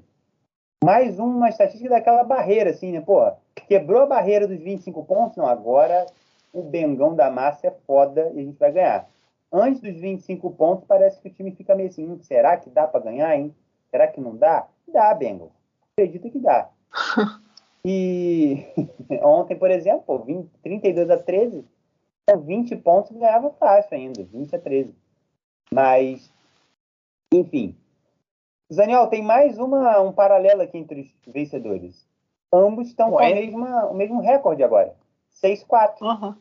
6-4. Né? O Bengals ocupando a posição de número 5 e o Chargers a posição de número 6. Né? São os melhores não líderes de divisão dentro da AFC, ambos dentro da zona de classificação. O Bills fecha ali o G7 também com 6-4, e aí quem está fora da zona já tem um recorde pior que o 6-4. E agora, Zaniol, Sunday Night Football, faça seu comentário aí para a gente fechar esse episódio. Chargers 41 e Steelers 37. Então, o, o que eu tenho mais a falar é, é encher a bola da, dos dois das dois times, né? Aqui é, foi um jogo muito legal. É, e, cara, o Steelers, é, a gente tava falando, né, de, de grandes franquias aqui. É, é a maior franquia da, da história da NFL e em toda a sua história, cara, eles são é, o time que mais sabe lidar com, com adversidade. Eles não têm jogo perdido para os Steelers. Todo jogo eles vão brigar e vai ser disputado e vão estar tá no jogo. E se você dá bobeira, eles vão vencer aquela partida. Não é à toa que o Mike Tomlin ele tá acho que quase 15 temporadas como, como head coach do Steelers, é, mais de 10 fácil. E ele nunca teve uma, uma campanha com mais derrotas do que vitórias. Ele só teve campanhas vitoriosas.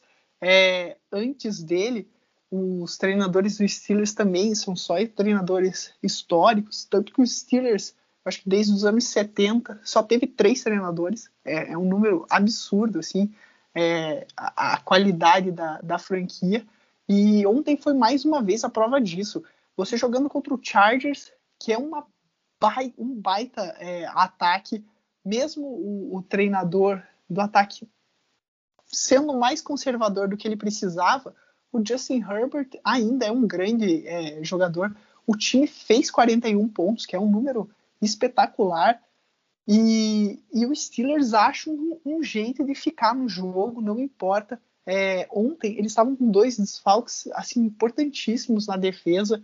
O TJ Watt, que é o melhor jogador dessa defesa, o cara é um monstro e sem ele é, dificulta muito é, a vida, porque o Steelers não consegue pressionar tanto o quarterback adversário sem o TJ Watt. E do lado do, do o outro jogador é o Minka Fitzpatrick, o safety do, do Steelers, que é o jogador mais importante da secundária do Steelers. Ele é o único grande jogador dessa secundária e ele é um cara que é, no jogo corrido e no jogo aéreo ele participa demais. Ele, cara, aquele cara que parece que tem cinco Mika Fitzpatrick em campo, porque ele aparece em todas as jogadas. Ele é um cara muito rápido e, e ele é, acaba é, consertando a marcação errada dos companheiros dele. Sem ele, muito jogador ficou livre, né? E, e mostrou isso no, no, jogo de ontem. Teve várias jogadas assim que tinha um cara do Chargers completamente livre, ali era só passar a bola para ele e conseguir uma, uma grande jogada.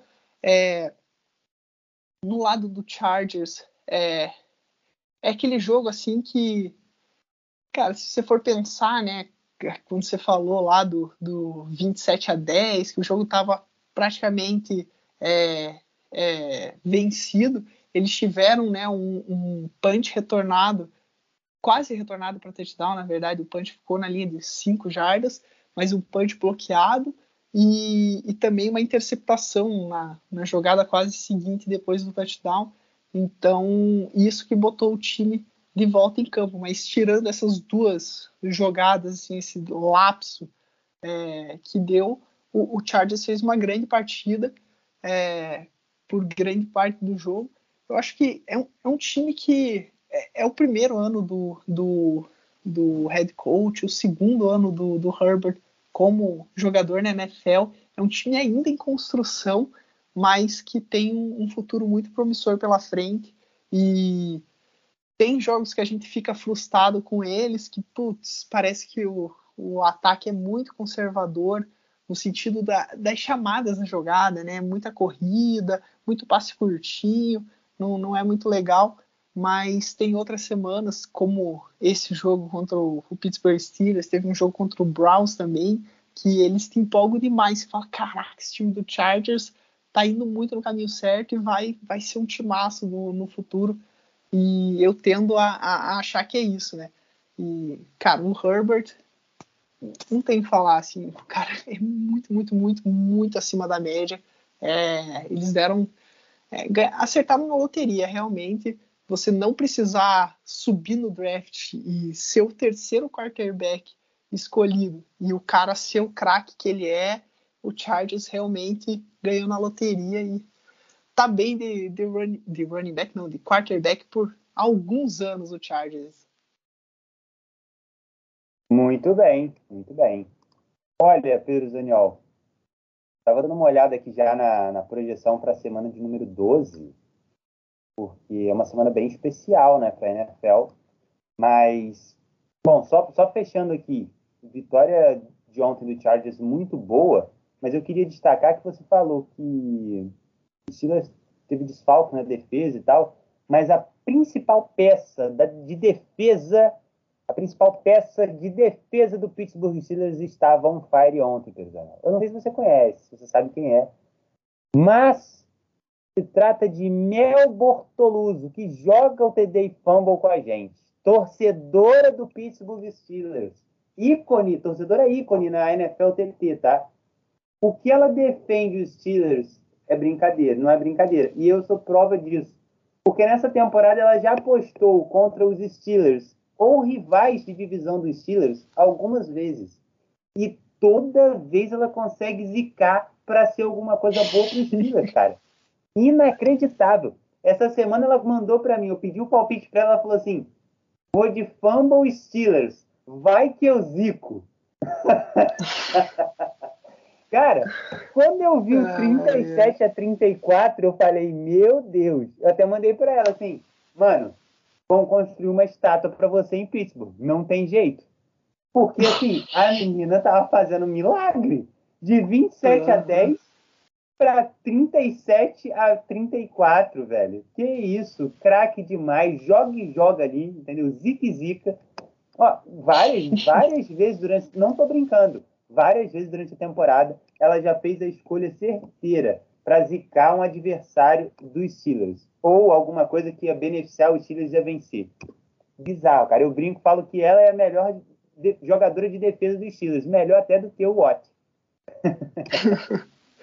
muito legal, muito legal. Um abraço para Mel aí, que joga o TD Fumble com a gente. Acabou acertando, né? Acabou pontuando, né? Ela disse que o Steelers iria perder na rodada. O Steelers perdeu e ela pontuou. Uh, o, o, TD dela, o, o, time que ela postou para vencer, eu não lembro. Não lembro quem que ela postou. Eu sei que eu fiz os meus dois pontos. Eu disse que o Ravens ia ganhar e o Jacksonville Jaguars iria perder. Carimbei mais dois. Daniel. Monstro. Podemos fechar a casinha aqui de mais um episódio do nosso TD Fumble querido. Só falando para a galera aqui que essa semana de número 12 é bem especial, tá? Eu já estava olhando. Dois times de bye novamente. O Cardão da Massa, o Arizona Cardinals e o Kansas City Chiefs tá certo? De bye nessa semana. Alguns vão dizer que isso aqui é o Super Bowl. Outros não, não sei, vamos ver. Só o futuro, o futuro a Deus pertence. Mas, o que eu quero dizer, que eu estava analisando aqui, o Cardinals não vai jogar e mesmo assim vai continuar líder da conferência, né?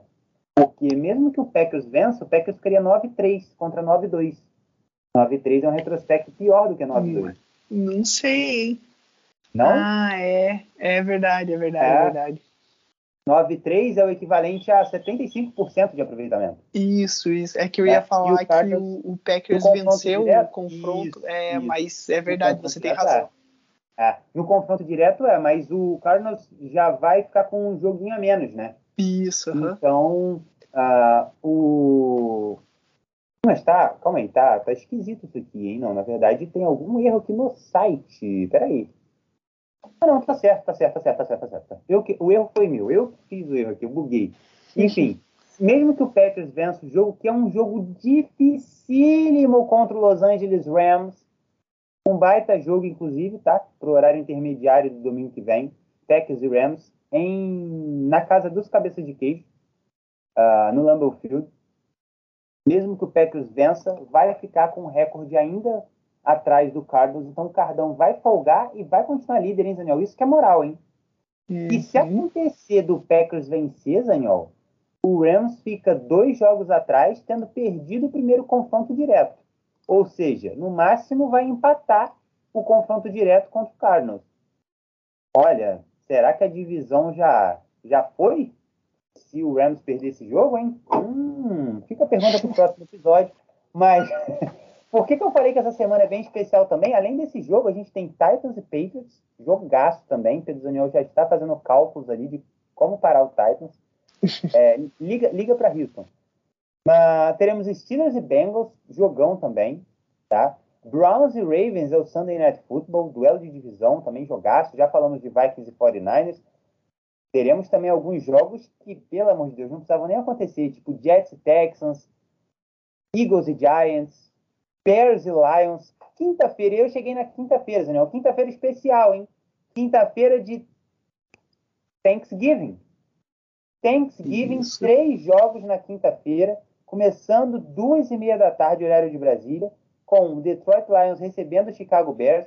Será que vai ser um milagre do Dia de Ação de Graças, a primeira vitória do Detroit Lions na temporada? Poxa, seria uma história bem legal, hein? Pô, vou torcer, vou torcer isso aí, vai ser uma história bem maneira. Depois, na sequência, 6 e meia, Dallas Cowboys e Las Vegas Raiders. Jogo bom, hein, Daniel? Opa! E fechando no Thursday Night Football, New Orleans Saints recebendo o Buffalo Bills. Outro grande jogo também. Então, e eu falei tudo isso para dizer que na quinta-feira, meio-dia, lá no nosso Instagram, arroba Variando Esporte, vai ter livezinha, resenha NFL, para a gente destrinchar esses jogos aqui, falar um pouquinho sobre o Thanksgiving, se você não souber o que é, como que essa tradição acontece lá nos Estados Unidos e com a NFL. A gente vai falar disso numa livezinha lá no nosso Instagram, eu e Zaniol. E possivelmente convidados. Na quinta-feira, meio-dia. Valeu, Daniel. Um abração para você.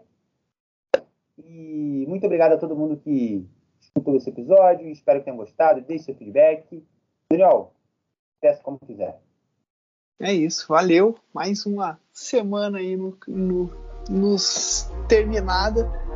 Muito obrigado pela parceria a Legal Pegando mais esse programa. Valeu, um abração. Falou. Falou, abração.